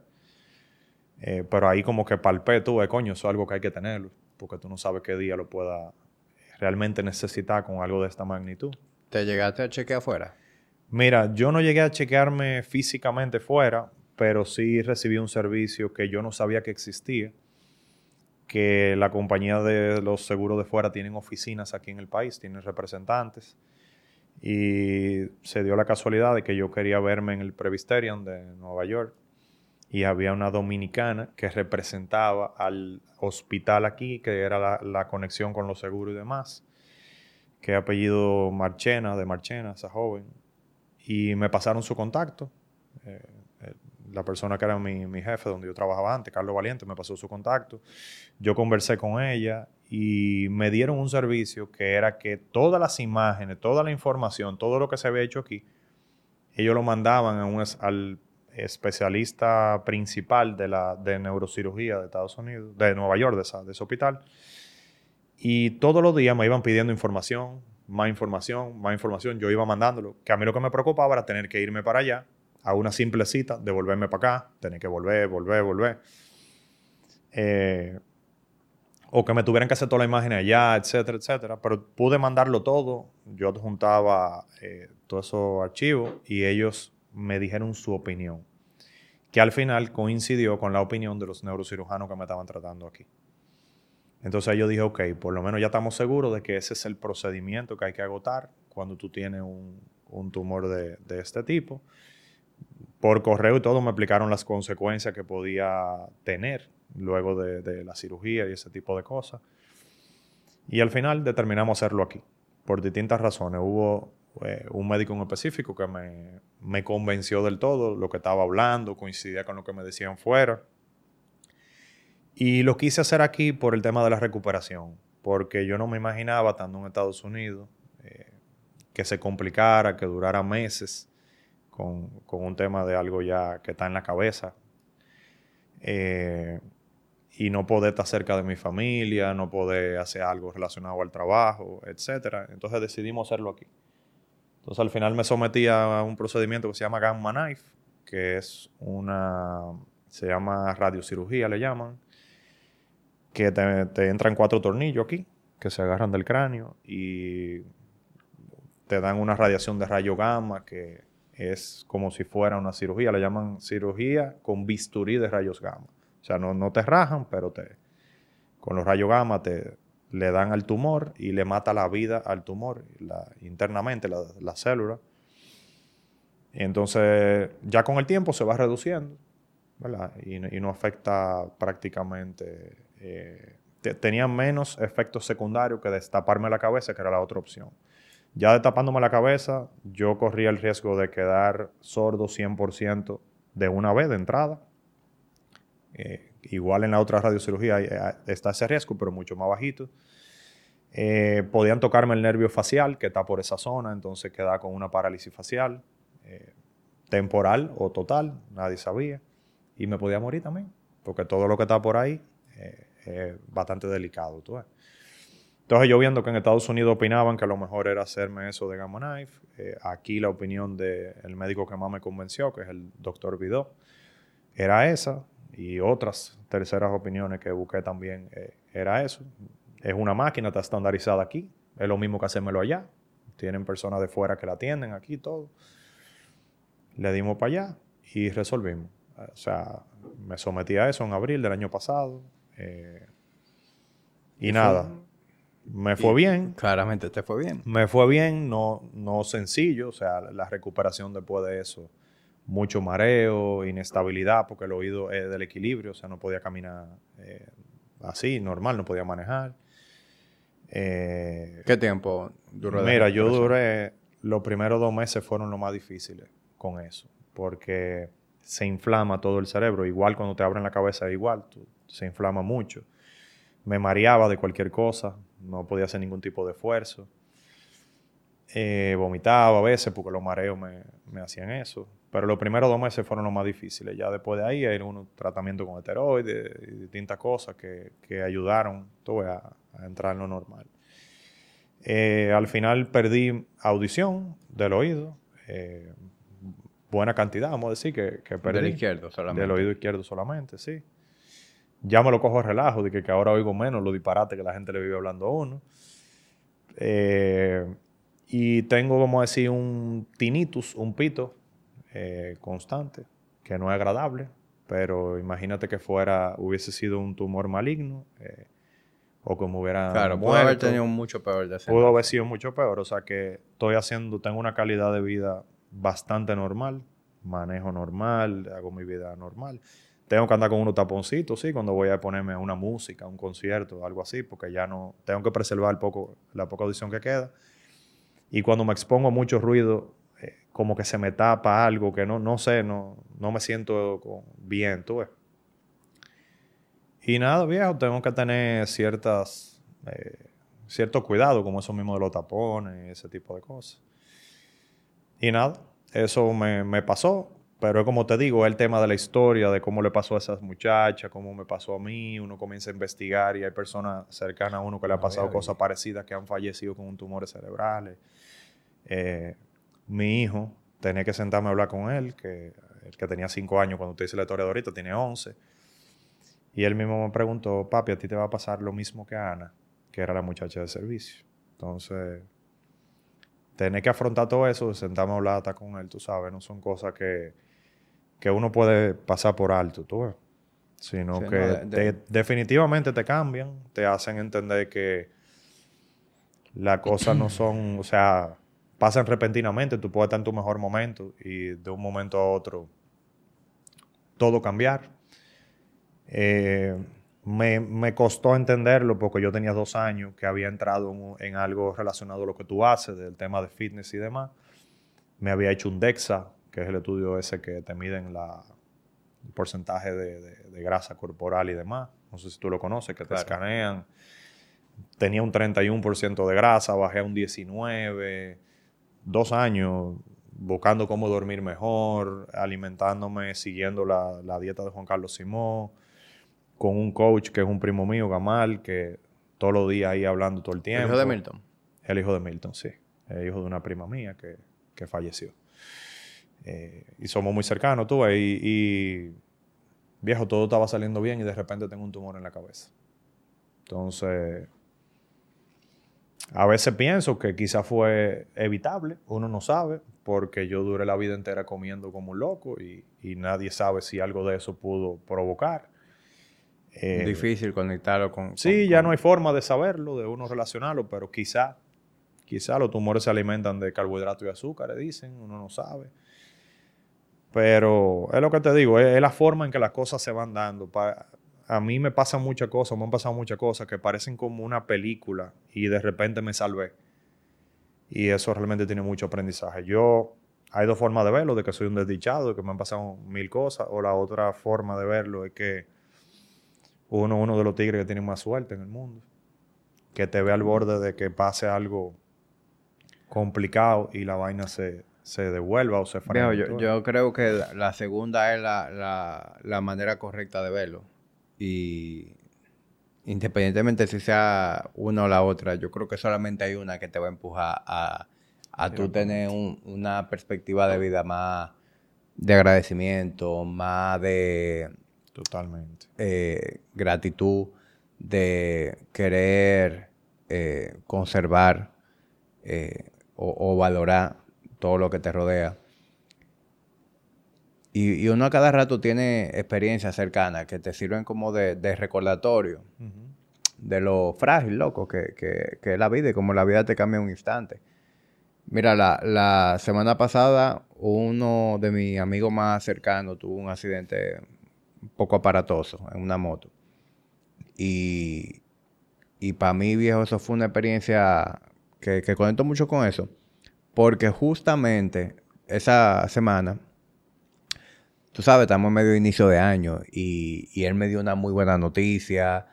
Eh, él estaba súper emocionado por todo lo que le está pasando en su vida, laboralmente, eh, físicamente. O sea, está como en su pico, está en su prime. Ve a una gente en su prime contento por lo que viene.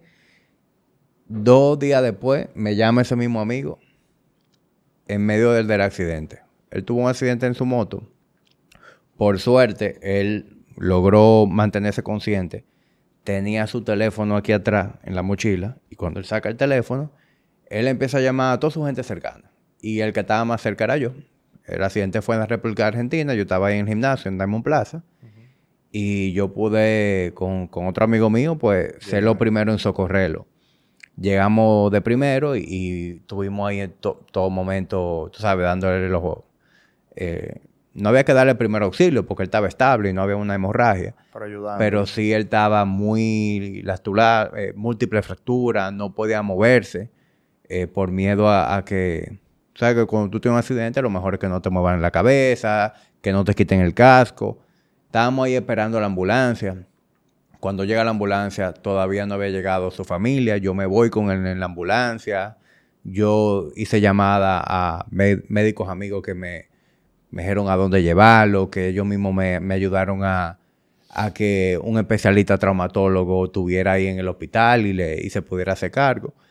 Y viejo, por primera vez, nunca había tenido una experiencia tan de cerca, de andar yo mismo en una ambulancia, de llegar yo al centro médico y como fui yo que llegué con él y lo ingresé a la clínica, eh, ya yo mismo andé con el personal médico entrando a la sala de imágenes y todo eso como que viví eso muy de cerca.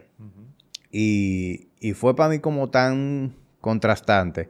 Ese amigo que hace dos días estaba sumamente emocionado por lo bien que iba a su vida y por los planes que tiene, verlo en una camilla con múltiples fracturas que ameritan ahora un proceso de recuperación de 12 a 16 semanas para que empiece rehabilitación. Terapia. O sea, eh, él, va a tener un año eh, que, destinado a, la recuperación que definitivamente van a poner en pausa muchos de sus planes. Y, esas son experiencias que si uno ve el lado positivo, bueno, veo el lado positivo de que mi amigo está vivo, pudo haber sido mucho peor.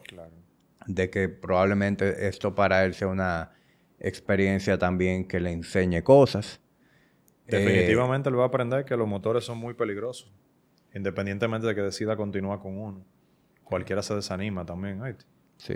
De continuar con eso. También la forma en que tú manejas el motor, tú sabes, eso también tiene mucho que ver. Sí. Pero, pero yo de mi parte, que, que, que tuve cerca y me picó de cerca, pues veo eso, veo la importancia de uno valorar las cosas, la importancia de uno reconocer que uno está aquí un ratico, de la inmortalidad de uno, uno no va a estar vivo para siempre. Eh, Totalmente. Y, en cierta manera es bueno reconocer lo, lo impredecible que y lo que la muerte, o sea, nada, eso es lo único que tú y yo tenemos asegurado, que no vamos de aquí. Y, cuando tú vives con esa intencionalidad, pues tú afrontas la, vida de otra manera. Totalmente, o sea, y, y algo importante, es a mí, es que uno también tiene que ver las cosas que le pasan a los demás para uno entender que uno se vive ahogando en un vaso de agua con porquería. O sea, a mí a veces llegaban al taller la gente hablándome, no, que el carro se me dañó, que ya yo he ido a tres talleres, pero volviéndose loco, ahogándose, que no me puedo quedar a pie. Y yo en mi mente, viejo, yo me acabo de operar de un tumor y oye el problema de esta gente. no, que no me puedo quedar dos días sin carro. ¿Y si tú chocas? y hay que meterlo a pintura y llueve, te va a pasar un mes o dos meses hasta que termine la temporada de lluvia. O sea, que hay muchas cosas que yo he aprendido a cogerla suave. Eh, a veces tú vas hasta un hotel y tú tienes una mala experiencia. Tú oyes gente criticándolo. Yo lo que digo, viejo, yo tengo un negocio, a mí me pasan cosas también. Nos vamos a volver locos. O sea, aprender cómo pasarla bien aún cuando hayan cosas que salgan mal. Claro. Porque la mayoría de las vainas que le quitan a uno el sueño, que lo preocupan, que hacen que la gente tenga problemas con otro, que las relaciones se destruyen, son pendejadas. Eso es así. Cuando tú te ves con cosas ya de una magnitud mayor, ahí tú puedes hacer una balanza y de verdad decir, coño, la verdad que uno le dedica tiempo y frustración y análisis a tanta porquería, mano. Tú sales en la mañana en tu carro y te chocan y te quieres volver loco. Tú no sabes que todo el que anda en la calle le pueden chocar el carro, que por eso tú pagas un seguro full. Te va a volver loco, de verdad, te va a dejar que la semana entera tú la pases mal por eso. O peor aún, usted se va a, tirar un pleito o a morir en, un cruce de balas porque te fuiste en, discusión por un tapón. Muy necesario. Entonces a mí, a mí esas son cosas que tú sabes, cuando tú eres una gente que tiene como en el ADN eso de cierto machismo, temperamento como medio rústico, tener que toparte con situaciones que de un hijo tuya eh, o algo así que tú no esperabas porque tú estabas en tu mejor momento, definitivamente te, te aterrizan un poquito. Tú. Esas son cosas que realmente yo sé que han provocado un cambio en mí. Y nada, me han dado también más, más intención. O sea, a veces me preocupo, digo, coño, ¿cuándo viene la tercera? Porque van pasando vainas que tú dices cuándo viene la próxima.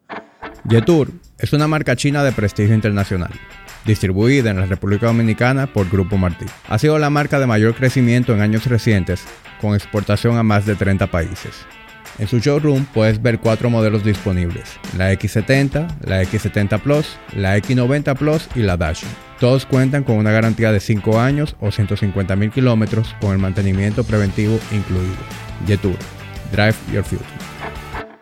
Pero eso le da más fuerza a uno también para saber que los otros problemas que ocurran en el negocio, en tu casa, con un vecino, con cualquier cosa, son cosas que seguro que tú la puedes superar fácil si pudiste pasar por una situación parecida a esa. Son pendejas. Y que dentro de todo, como te dije, han sido amagues. Yo no me he terminado de joder nada de eso. Gracias a Dios, tú ves. O sea que hay que tirar para adelante. Sí. Ciertamente. Sí, todo, al, final, todo lo que tú y yo estamos hablando no es más que un proceso de, de madurez que te da la edad, que te da la experiencia, esa madurez, esa sabiduría. Y cualquier cosa que te pase, que eso es lo importante, que toda, esa madurez que te da, toda esa sabiduría, de todas las cosas que te pasan, tú tomas aprendizaje y eso es lo que va formando que tú te conviertas en otra persona. Tú sabes que hablando de película, como no leo libros ni nada, yo me puse a pensar el otro día, ¿cuál es mi película favorita? Porque El Padrino y vaina así, claro que son una tremenda pieza que a uno realmente le, le encanta, la ve 500 veces. Pero hay una película que se llama Slumdog Millionaire. No sé si tú la viste. Que yo me puse a pensar en ella. Yo no me la he visto dos veces en mi vida. Y hace mucho que no la veo. Tengo pendiente de tirármela de nuevo. Pero la verdad que, que trae un mensaje importantísimo. Y es que el tipo lo sentaron a, a un concurso y le hacían preguntas para que la gente no las respondiera. Porque el premio era muchísimos millones de dólares.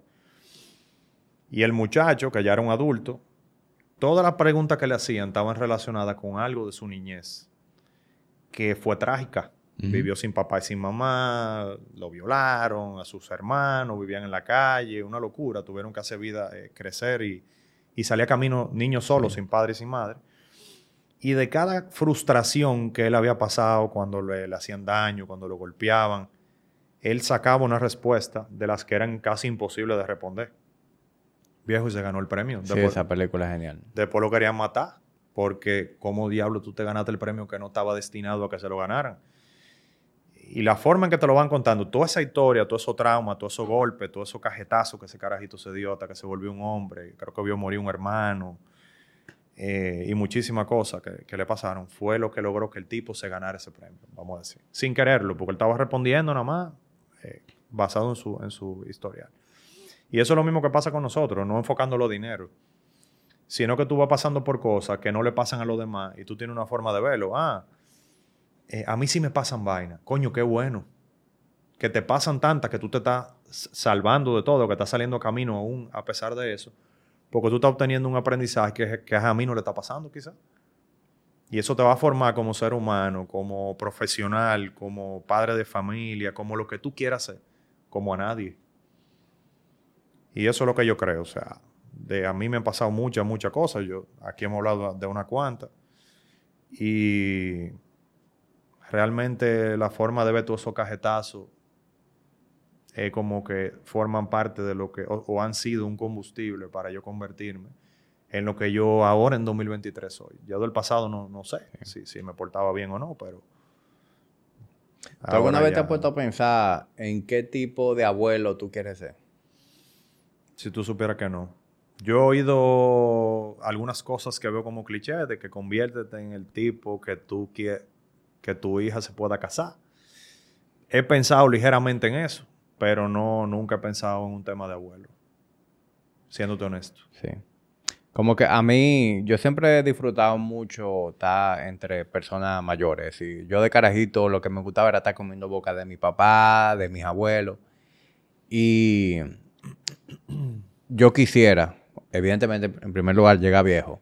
Pero yo quisiera ser ese abuelo que tiene mucha historia que tiene mucha anécdota, que tiene mucha vivencia. El mío es así. Yo quisiera ser ese tipo de abuelo. Y evidentemente estar lo suficientemente activo para ganarle a mi nieto en, en, algunos deportes todavía. Cualquier actividad. Esas dos cosas. Pero, pero para convertirte en ese abuelo que tiene mucha historia, mucha anécdota, pues hay que pasar e, e, esas distintas cosas que hemos ido tocando. Sí, definitivamente no tienen que ser temas de, salud, porque esos son los más delicados, pero también para uno convertirse en un abuelo así que tenga mucha historia, tú tienes que exponerte a mucho cambio, porque esas historias de dónde van a aparecer. De los fracasos que tú tuviste al arriesgarte, de los fracasos que tú tuviste con relaciones eh, de amores, de vainas, de relaciones que, tuviste mal con, amigos que se perdieron, de, de historias tú exponiéndote a muchas cosas. De vivencia, claro. Hay, gente que antes se pasaban la vida entera, sus 90 años, en el mismo campito, con la misma casa, sin mucho movimiento, sin muchos cambios. Pero ahora nosotros estamos viviendo en un tiempo que los profesionales, o sea, nosotros somos el resultado de lo que cosecharon nuestros abuelos y nuestros padres. ¿Y a qué me refiero con esto? Los abuelos de nosotros casi ninguno estudiaron. Estoy hablando de mi generación y hicieron una familia. Sus hijos algunos estudiaron y otros no estudiaron, por eso mismo, porque de donde venía el abuelo. Pero los padres de nosotros sí hicieron un sacrificio por pagarte el inglés, por pagarte la universidad, por fajarse, ¿verdad? Entonces nosotros estamos cargando con esa intención de demostrar que sí somos buenos profesionales. Tuve que ahora las mujeres sí trabajan, a veces cobran más que el esposo. Está todo el mundo como en esa competencia. Y, eso hace que uno se exponga a muchas cosas que pueden traer mucha historia después. Ojalá y, también las historias no sean negativas, que por estar en esta competencia de tirar para adelante profesionalmente no estemos sacrificando a los hijos, que le damos una tablet cada vez que van a un restaurante, con un audífono, para que estén ausentes, para tú poder dedicarte a hacer lo que tú quieras hacer. Tú, tú, que eres un tipo muy trabajador, muy emprendedor, eh, ¿Qué, personalmente te ha funcionado a ti para tener... Yo, no le quiero llamar balance, porque yo creo que eh, la definición de balance es algo muy individual. Es decir, el balance tuyo no es el balance mío. Pero por lo menos, ¿qué a ti te hace sentirte eh, que tú estás estando presente en, la vida de tus hijos? Mira. y de tu eh, pareja también. Sí, mira. Yo creo que yo he desarrollado algo de ser multifuncional. Yo cuando estaba trabajando antes de, antes de salir de la empresa, yo tenía dos departamentos que eran totalmente aparte, no se relacionaban uno con otro. Imagínate que eran dos negocios diferentes. Y yo no podía estar presente en los dos tiempo completo, en ninguno de los dos. Entonces, sin estar presente, lograba como estar en muchas cosas y tener mucha información. te, te pongo ese ejemplo porque, por ejemplo, ahora yo soy eh, empresario porque dirijo el taller, soy consultor de una empresa que, tengo bastante tiempo con ellos. Soy padre de familia, soy influencer ahora, que tengo que creérmelo ya que soy influencer. Eh, soy de la administración del edificio en el que estoy y soy papá también al mismo tiempo. Entonces, al mismo tiempo quiero hacer ejercicio, tengo que buscar la manera de hacer ejercicio, de, ir a un gimnasio. Tengo una esposa con la tengo que una esposa, una vida de pareja. Tengo una esposa, tengo, soy, tengo mis padres, que mi mamá a veces me llama. Tú no tienes mamá, ¿eh? O sea, entonces el, hay que desarrollar una cualidad de estar en todo, porque nunca va a haber tiempo a mí. Ni para, ustedes lo viven mucho con el tema de los gimnasios. Ay, que yo no tengo tiempo. Nunca va a haber tiempo, porque siempre van a haber más cosas. Yo era papá de un hijo, ahora tengo dos. Eh, si tú compras un apartamento para inversión, ya, ya es otra cosa a la que tú tienes que prestar atención, que si se está alquilando, que si no se está alquilando, que si que si yo qué. O sea, siempre la carga de, de, tu atención va a estar sobrecargada cada vez más. Entonces yo creo que es algo que hay que ser multifacético, hay que buscar la manera de estar presente cuando el niño tenga una actividad, aunque tú tengas un tema de trabajo. Eh, algo que yo hago con el varón, por ejemplo, es que los domingos yo ando con él. Si voy a caminar, vámonos a caminar, camina, vete conmigo. El niño mío, el varón, trabaja conmigo en el taller los fines de semana, los sábados. Él está presente y cobra un salario por eso. Eh, y antes de dormir, lo que hacemos es que compartimos. Ellos lo llaman el momento de compartir. Nueve y media de la noche, entre nueve y media y diez de la noche, pasamos media hora ahí eh, hablando todito y demás. Eso, y a mí me ha resultado mucho algo que yo no disfrutaba hacer, yo no disfrutaba viajar. A mí no me gustaba viajar porque para mí era botar dinero en un recuerdo.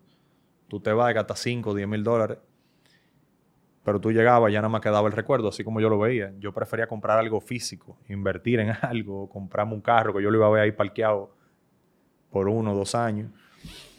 Y, pero a mí los viajes me han dado algo que, que no necesariamente a donde voy, sino que tengo que desconectarme un poco del celular en algún momento. Ya sea que vamos a manejar de un sitio a otro, que me va a tomar una o dos horas trasladarme de, una ciudad a otra, y en ese tiempo uno va compartiendo con ellos, todo Todas las gestiones que hay que hacer, que llegamos al hotel, que esto, que aquello, me hace desconectarme del celular y dedicarle tiempo a ellos, tú Y la vivencia, viejo, que, uno los recuerdos, que no, También. no le podemos quitar importancia a los recuerdos. Yo se lo quitaba antes. Al, final, los recuerdos son todo, viejo. Sí.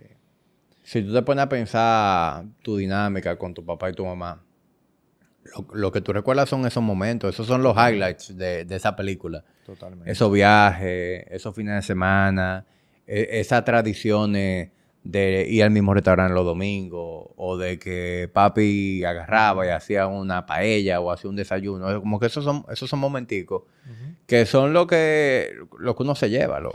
Totalmente. Yo no, le, yo no le veía como importancia a eso. Eh, pero sí, definitivamente eso es algo que, que lo es todo. Y algo a mí es que yo soy un tipo, eh, ¿cómo te digo? Tengo modelo de gestión moderno, vamos a decir, manejando gente y demás. Igual como uno maneja a la gente, tiene que manejar a su familia. O he tenido el privilegio de poder manejar a mi familia, porque ahora eh, muchos hombres han dejado ese papel de, de ser, vamos a decir, la, la cabeza de su casa. Yo he tenido la oportunidad de serlo. Y dentro de lo que yo manejo con mis hijos, eh, nosotros tenemos algunos lineamientos, tú ves, con ese tema de Nintendo, tablet y el azúcar. Hay cosas que no son muy negociables, tú ves.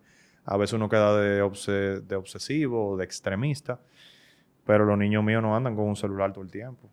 Los hijos míos, el niño mío tiene un PlayStation porque se lo compró él trabajando, ahorró su dinero y yo no lo iba a dejar que no lo hiciera. Eh, y él juega Nintendo desde los viernes en la tarde hasta el domingo. Es el único momento que él tiene para jugar eso. Igual si un domingo salimos, ya no hay PlayStation ni nada. La niña igual tiene el mismo horario para ella usar una tablet o ese tipo de cosas. Eh, pero nosotros no somos de esos padres que ahora tenemos que, para nosotros satisfacer nuestras necesidades, demostrar que somos duros profesionalmente, lo vamos a tener ellos embelesados en una pantalla. Y eso provoca que si ellos sueltan eso, nosotros tenemos que soltarlo también para prestarle cierta atención, ¿tú ves? Claro. Y te lo digo de verdad que yo con eso estoy un poquito frustrado, con eso y con el azúcar, porque por más que yo sé y demás, como quiera estamos expuestos al azúcar y los niños en algún momento se meten en una merienda eh, tú vas a un restaurante que no comen de nada y tienen que comerse un plato que, tenga azúcar, o, los abuelos le brindan un helado, como tú le vas a decir que no. Pero nosotros estamos muy claros con el tema de las pantallas y el tema de lo, de lo que es el azúcar. Está claro que nosotros no, no queremos que se den unas alturas de azúcar. No me importa que los amiguitos tuyos estén llevando donas todos los días para el colegio. Eso no es algo que yo quiero que tú comas. Igual se comparten la merienda y se lo comen, pero tienen el mensaje que uno le está transmitiendo. Y lo de los celulares para mí es lo peor. De verdad que yo veo niños que yo voy a Punta Cana de fin de semana y, y es como si no fueran a mí. No fueron. Sí, yo lo veo. Porque están con una tablet de este tamaño que tú ves que, que son hasta cara y para colmo le meten un audífono. Y están cuatro y cinco carajitos. O sea, los primitos están ahí. Sentados jugando. En Tú te, lugar de- criaste, tú te criaste neciando con los primos tuyos. Claro. Y ellos están ahí, pero lo que están es viendo la tablet, cada uno una diferente. Se comen la comida y ni se acuerdan a qué le supo. Sí. Llegan a la casa y ya lo mismo que se pegan. No, desarrolla- y no desarrollan ningún tipo de habilidad social. Yo puedo pasar Eh, por un tipo arcaico, obsoleto, no. pero hay cosas que yo no Anótame la ahí. negocio ni en mi negocio, ni la negocio en mi casa. Y gracias a Dios, como te dije, he tenido la oportunidad de tener voz y voto en eso. Porque hoy en día como que mucha gente carece de, de ese tipo de, de privilegio. Pero esa es la manera en que nosotros tú compartimos con ellos y, y hay que buscar la manera de, de- de hacer algún tipo de actividad. O sea, si es viaje o turismo interno o algo, porque ese es el momento que tú más te conectas con, con tus hijos. Porque ahora no es como antes. Antes, por más trabajo que los viejos de uno tuvieran y se fueran tarde, aunque llegaran a las 8 o 9 de la noche a la casa, ya no tenían nada que hacer. Pero nosotros no. Nosotros Ni se llevaban el trabajo para la casa. nosotros cargamos con esto. Que es todo lo peor en eso. Eso 24 horas. Tú que estás creando contenido, yo también. Tú subes un video, quieres ver cómo está, cómo va fluyendo, qué comentaron, si le ha ido bien, si le ha ido mal, si lo están criticando.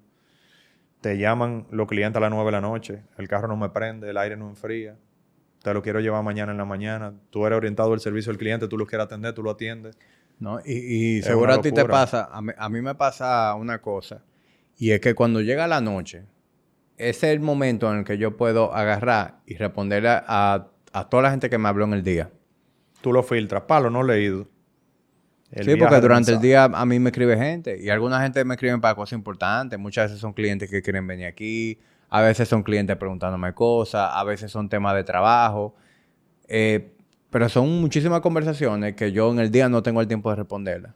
Y entonces en la noche cuando yo agarro y empiezo, ok, respondo aquí, respondo aquí, respondo aquí. Totalmente, eso no pasa todo. Entonces imagínate dos gente con un nivel de competencia profesional alto, tú y tu esposa, o yo y mi esposa, o quien sea, que los dos tenemos en eso.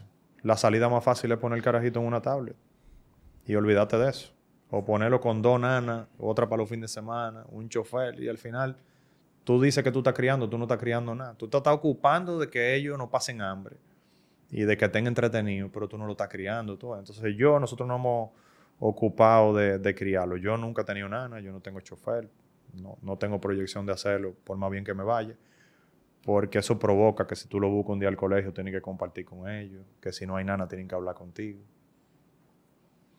Yo no veo nada de malo realmente en tener ese personal de apoyo, eh, pero sí en, en cómo tú lo manejes. ¿entiendes? Yo te digo lo que a mí me ha funcionado, o sea, Sí. yo eh, no, no digo que eso está mal, tú ves, pero para mí, para mí, me ha sido útil eh, manejarlo de esa manera, tú ves.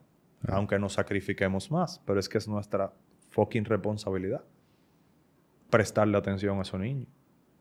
Eh, como yo lo, lo veo, tú ves. Sí. Todo es útil, claro que sí, pero a mí me ha funcionado de esa manera, tú. Sí, por ejemplo, yo con, con ese tema de, de- del chofer, por ejemplo, yo por mucho tiempo eh, decía, ¿qué es eso de chofer? Yo no necesito una gente que me maneje el carro, qué disparate esa vaina. Pero luego he visto el valor en tener un chofer y el valor de tener un chofer no es que te maneje y tú y como todo un come mierda en el asiento de atrás. Es realmente que se convierte en un personal de ayuda en el que tú puedes delegar tareas que antes hacía tú. Ya tú no tienes que ser el que va a la lavandería, ya tú no tienes que ser el que va a hacer la compra, Sí, ya tú no tienes que que, no- ser el que va al banco a hacer un depósito, ahí a lavar el carro, a llevar el, taller- el carro a Lo mantenimiento. que no aporta valor, tú lo, tú lo, Mucha- lo delegas Entonces, ahí. co- co- eso, te, eso al revés, eso te suma tiempo, porque ya es un tiempo que tú lo puedes dedicar a tu familia. Claro, claro.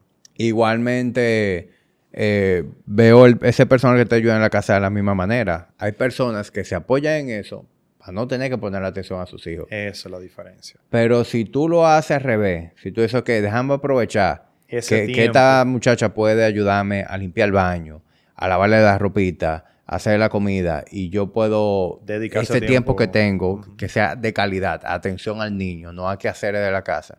Pues entonces mi relación con el niño sí, se hace más, más, de más calidad. Tiene muy buen Pero yo sí estoy de acuerdo en que hay gente que, que abusa de eso y, y, se convierten en padres simplemente que lo que están... Eh, eh, y, tienen un hijo, quieren dos y quieren tres. Entonces, ¿para qué? Para no verlo. Y tú ves viejo aquí en, en, los colegios más reconocidos como quienes buscan a los niños y los llevan son el chofer de la nana. Lo llevan al country club, lo sueltan el día entero. Para mí, eso es no negociable. No hay una cosa que yo disfrute más que buscar a mi hija al colegio. Y el, muy esas son de las pocas cosas que yo negocio. Yo no programo reuniones entre 12 y 2. Esa es mi hora de yo buscar a la niña al colegio y a la casa y comer con ella. y el día que yo sacrifico eso, porque es algo sumamente importante. Uno va usando lo que le, funciona a uno, viejo. Sí. A ti te funciona eso, a otra persona le funciona lo otro, pero al final el objetivo es el mismo. Uno lo que debe dedicarle tiempo a esos muchachos también. Independientemente de todas las otras cosas a las que hay que dedicarle tiempo. Por ejemplo, uno debe dedicarse tiempo uno al tema de salud. Eso para mí es, es algo para lo que nunca va a haber tiempo. Porque ¿quién quiere pagar para ir a coger lucha? Te saca de tu zona de confort, coge una pela del diablo, no ve los resultados de una vez, es algo difícil. Pero a largo plazo funciona. Hay que ser proactivo con eso. Totalmente. Entonces tú estás entrenando en 809 con... No, no, yo ha sido virtual el caso de él, yo lo he hecho en el, en el, en el edificio donde yo vivo en ah, ahora. Esa es una y la otra que voy a un club, que, que es un buen gimnasio también y me he mantenido en eso. Claro, yo tuve una pausa por el tema del tumor, yo no, no he estado bregando con eso, ahora estoy empezando otra vez ligeramente, tú ves, a retomar el ritmo. Siente que puede entrenar bien, sin problema ya. Sí, pero no todavía no le puedo meter mucha libra, tú sabes, no puedo abusar. Tiene que ser algo. Pero sí, yo voy a llegar. Tú vas a ver que sí. Que vamos a llegar a darle. Y a nivel de alimentación, yo, he visto que tú le has seguido los pasos a Miguel con la dieta keto. Sí, o sea, nosotros fuimos, iniciamos siendo muy fan del Dr. Biter, los dos por coincidencia, ¿no? Ninguno nos sugerimos seguirlo el uno al otro. Eh, el tipo se puede ver como extremista, pero al final nosotros hemos cogido el mensaje. El mensaje es que tú no debes estarte jaltando de carbohidratos, ni de comida súper procesada, ni azúcar, y enfocarte más en grasa y, proteína y ese tipo de cosas. Que tú analizas eso, oye a Juan Carlos Simón, te oigo a ti, y ve en sentido general todo, y él es como tiene mucha cosa de... Punto en común. Punto, en común. no come basura, come proteína. Entonces, eh, nos hemos inclinado un poquito por eso. Tú ves, yo a veces me siento mejor con la dieta de Juan Carlos Simón porque a veces por lo menos me puedo tirar algo de, carbohidrato en la noche. Todo. Sí. Y nada, en eso estamos. También lo hacemos, como te dije, para que los niños desde ahora vayan teniendo una capacitación que quizá ninguno de nosotros tuvimos porque en aquel momento no había tanta información para nuestros padres, tú y el país estaba muy desarrollado. Sí, no, no. Nuestros padres hicieron lo, lo que dentro de su educación era lo mejor para nosotros. y, no había tanto bombardeo de comida chatarra. Aquí, aquí no había ni que comerse. No, sin embargo, Nuestros papás no daban con fle de desayuno y ellos genuinamente pensaban que no estaban dando lo mejor. Pero es que la publicidad que había era que eso es lo que comían los gringos eso era superior. eso era un cereal y que los cereales no son malos. Eso era superior, claro. Igual que el anuncio de Marlboro de los cigarrillos. Yo fumaba cigarrillos porque yo veía esos anuncios cuando yo era un carajito y yo quería ser un vaquero, coño. Eso, eh, eso era mejor que una película. Un video de un minuto era eso de menos y tú veías esos vaqueros y esa vaina. ¿Qué es esto? Era uno bacano, lo bacano. Óyeme, por eso era, una vaina increíble. Entonces, sí, ellos hicieron lo mejor que pudieron, pero ya que uno tiene tanta información, que estamos en una era de tanta información, hay que saber que no todo el mundo puede, no puede estar loco todo el mundo que habla en contra de todo ese tipo de comida. No puede ser. Sí. Entonces, también yo, cuando tú me dices que si Miguel y yo estamos en algo así, yo pienso que uno no puede usar la inteligencia nada más para lo que le conviene, sino que uno tiene que ser honesto con, con uno mismo de las cosas que sí sirven y que no sirven. Entonces, Yo no puedo tener mejor, que mi visión es tener el mejor taller del mundo, ni siquiera del país. Yo no puedo querer ser el mejor papá, yo no puedo querer eh, ser un tipo profesionalmente durísimo que me aprenda todo lo que tenga que ver con un negocio y lo explote. Y entonces, matame, yo mismo. Tiene que haber como cierta coherencia, tú Llega un punto que, uno tiene que dejar de, de vivir vida y comenzar a actuar con consonancia en todo, tú Eso es lo que yo creo. Entonces, la salud para mí es algo que, ya habiendo pasado por un par de cositas como la que pasé, realmente quiero tenerlo como una prioridad de aquí para adelante. Y eso se refleja en todo, porque la disciplina que tú tienes para hacer ejercicio y para comer, tú la tienes que tener en el trabajo. Y, y también eh, tú te tienes que haber dado cuenta de, que tú funcionas mejor. Totalmente. cuando tú tienes el hábito de hacer ejercicio, de comer bien, de dormir bien, tú te conviertes en un ser más productivo en, en la parte laboral. Y drásticamente. Drásticamente. De verdad que sí. Juan Roberto, ¿cuáles son entonces los, próximos planes tuyos? ¿Qué, tú quieres lograr este año? Mira, yo escribí un viaje de cosas ahí que no me acuerdo bastante ahora, por, eso la escribo, para recordarme bien. Pero este año yo quiero comenzar a desarrollar más relaciones con amistades. Yo, como empecé a trabajar tan joven, tuve que alejarme de mucha gente porque estaban en cosas que simplemente no eran lo que yo estaba al estar nada más trabajando y estudiando. Eh, quiero comenzar a desarrollar relaciones de calidad con amistades, porque también he visto que eso ayuda, hasta prolongar la vida, ayuda, ayuda a tú encontrar más felicidad, el compartir más con personas. Eh, y te lo digo como un tema de balance vida-trabajo, o sea, desde que tengo los 18 años que empecé a trabajar y a estudiar y, después a poner a, ser empleado y a emprender al mismo tiempo. Después soy empresario y al mismo tiempo soy consultor e influencer. Como que ocupo tanto el día que he descuidado ese tema de amistades que quiero en este año comenzar a, lograrlo. No a, no a tener amigos como goma de repuesto que cómo, yo lo veo. Eh, la analogía que hice fue verlo así como una goma de repuesto. Yo sé que están ahí. Yo sé que si a mí me pasa algo, yo cuento con él. Pero yo me paso, ahorita estamos en diciembre y no me he juntado nunca con él, ni he compartido con él. Y, ya todos mis amigos están en el mismo nivel que yo, de que tienen hijos y vaina. Ni que, que es fácil, esa relación. Que es fácil. Entonces yo quiero comenzar a desarrollar amistades de calidad. Yo soy fiel creyente de que las relaciones abren muchas puertas y te hacen cambiar. Si yo me comienzo a juntar contigo, algo absorbo del ADN tuyo, de tu pensamiento, de, de, todo lo positivo que tú mismo absorbes de toda la gente que tú entrevistas aquí. Y, y, eso abre muchísimas puertas que la gente no se imagina a mí. Eh, la mayoría de, de, las relaciones no es para tú sacarle dinero. Es cuando tú lo necesitas de verdad. Es cuando tú estás en un hospital y no hay cama y tú tienes que ir llamar.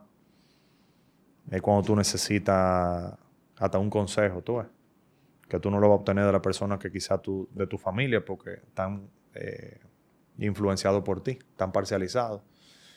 Entonces este año yo tengo eso como bien claro de que quiero comenzar a desarrollar o, a reacercarme a personas de las que inconscientemente me alejé nada más por estar enfocándome en tema de trabajo. Tengo la salud como un tema eh, que necesito hacerlo porque tengo que estarme haciendo resonancia cada seis meses ahora, ya de por vida.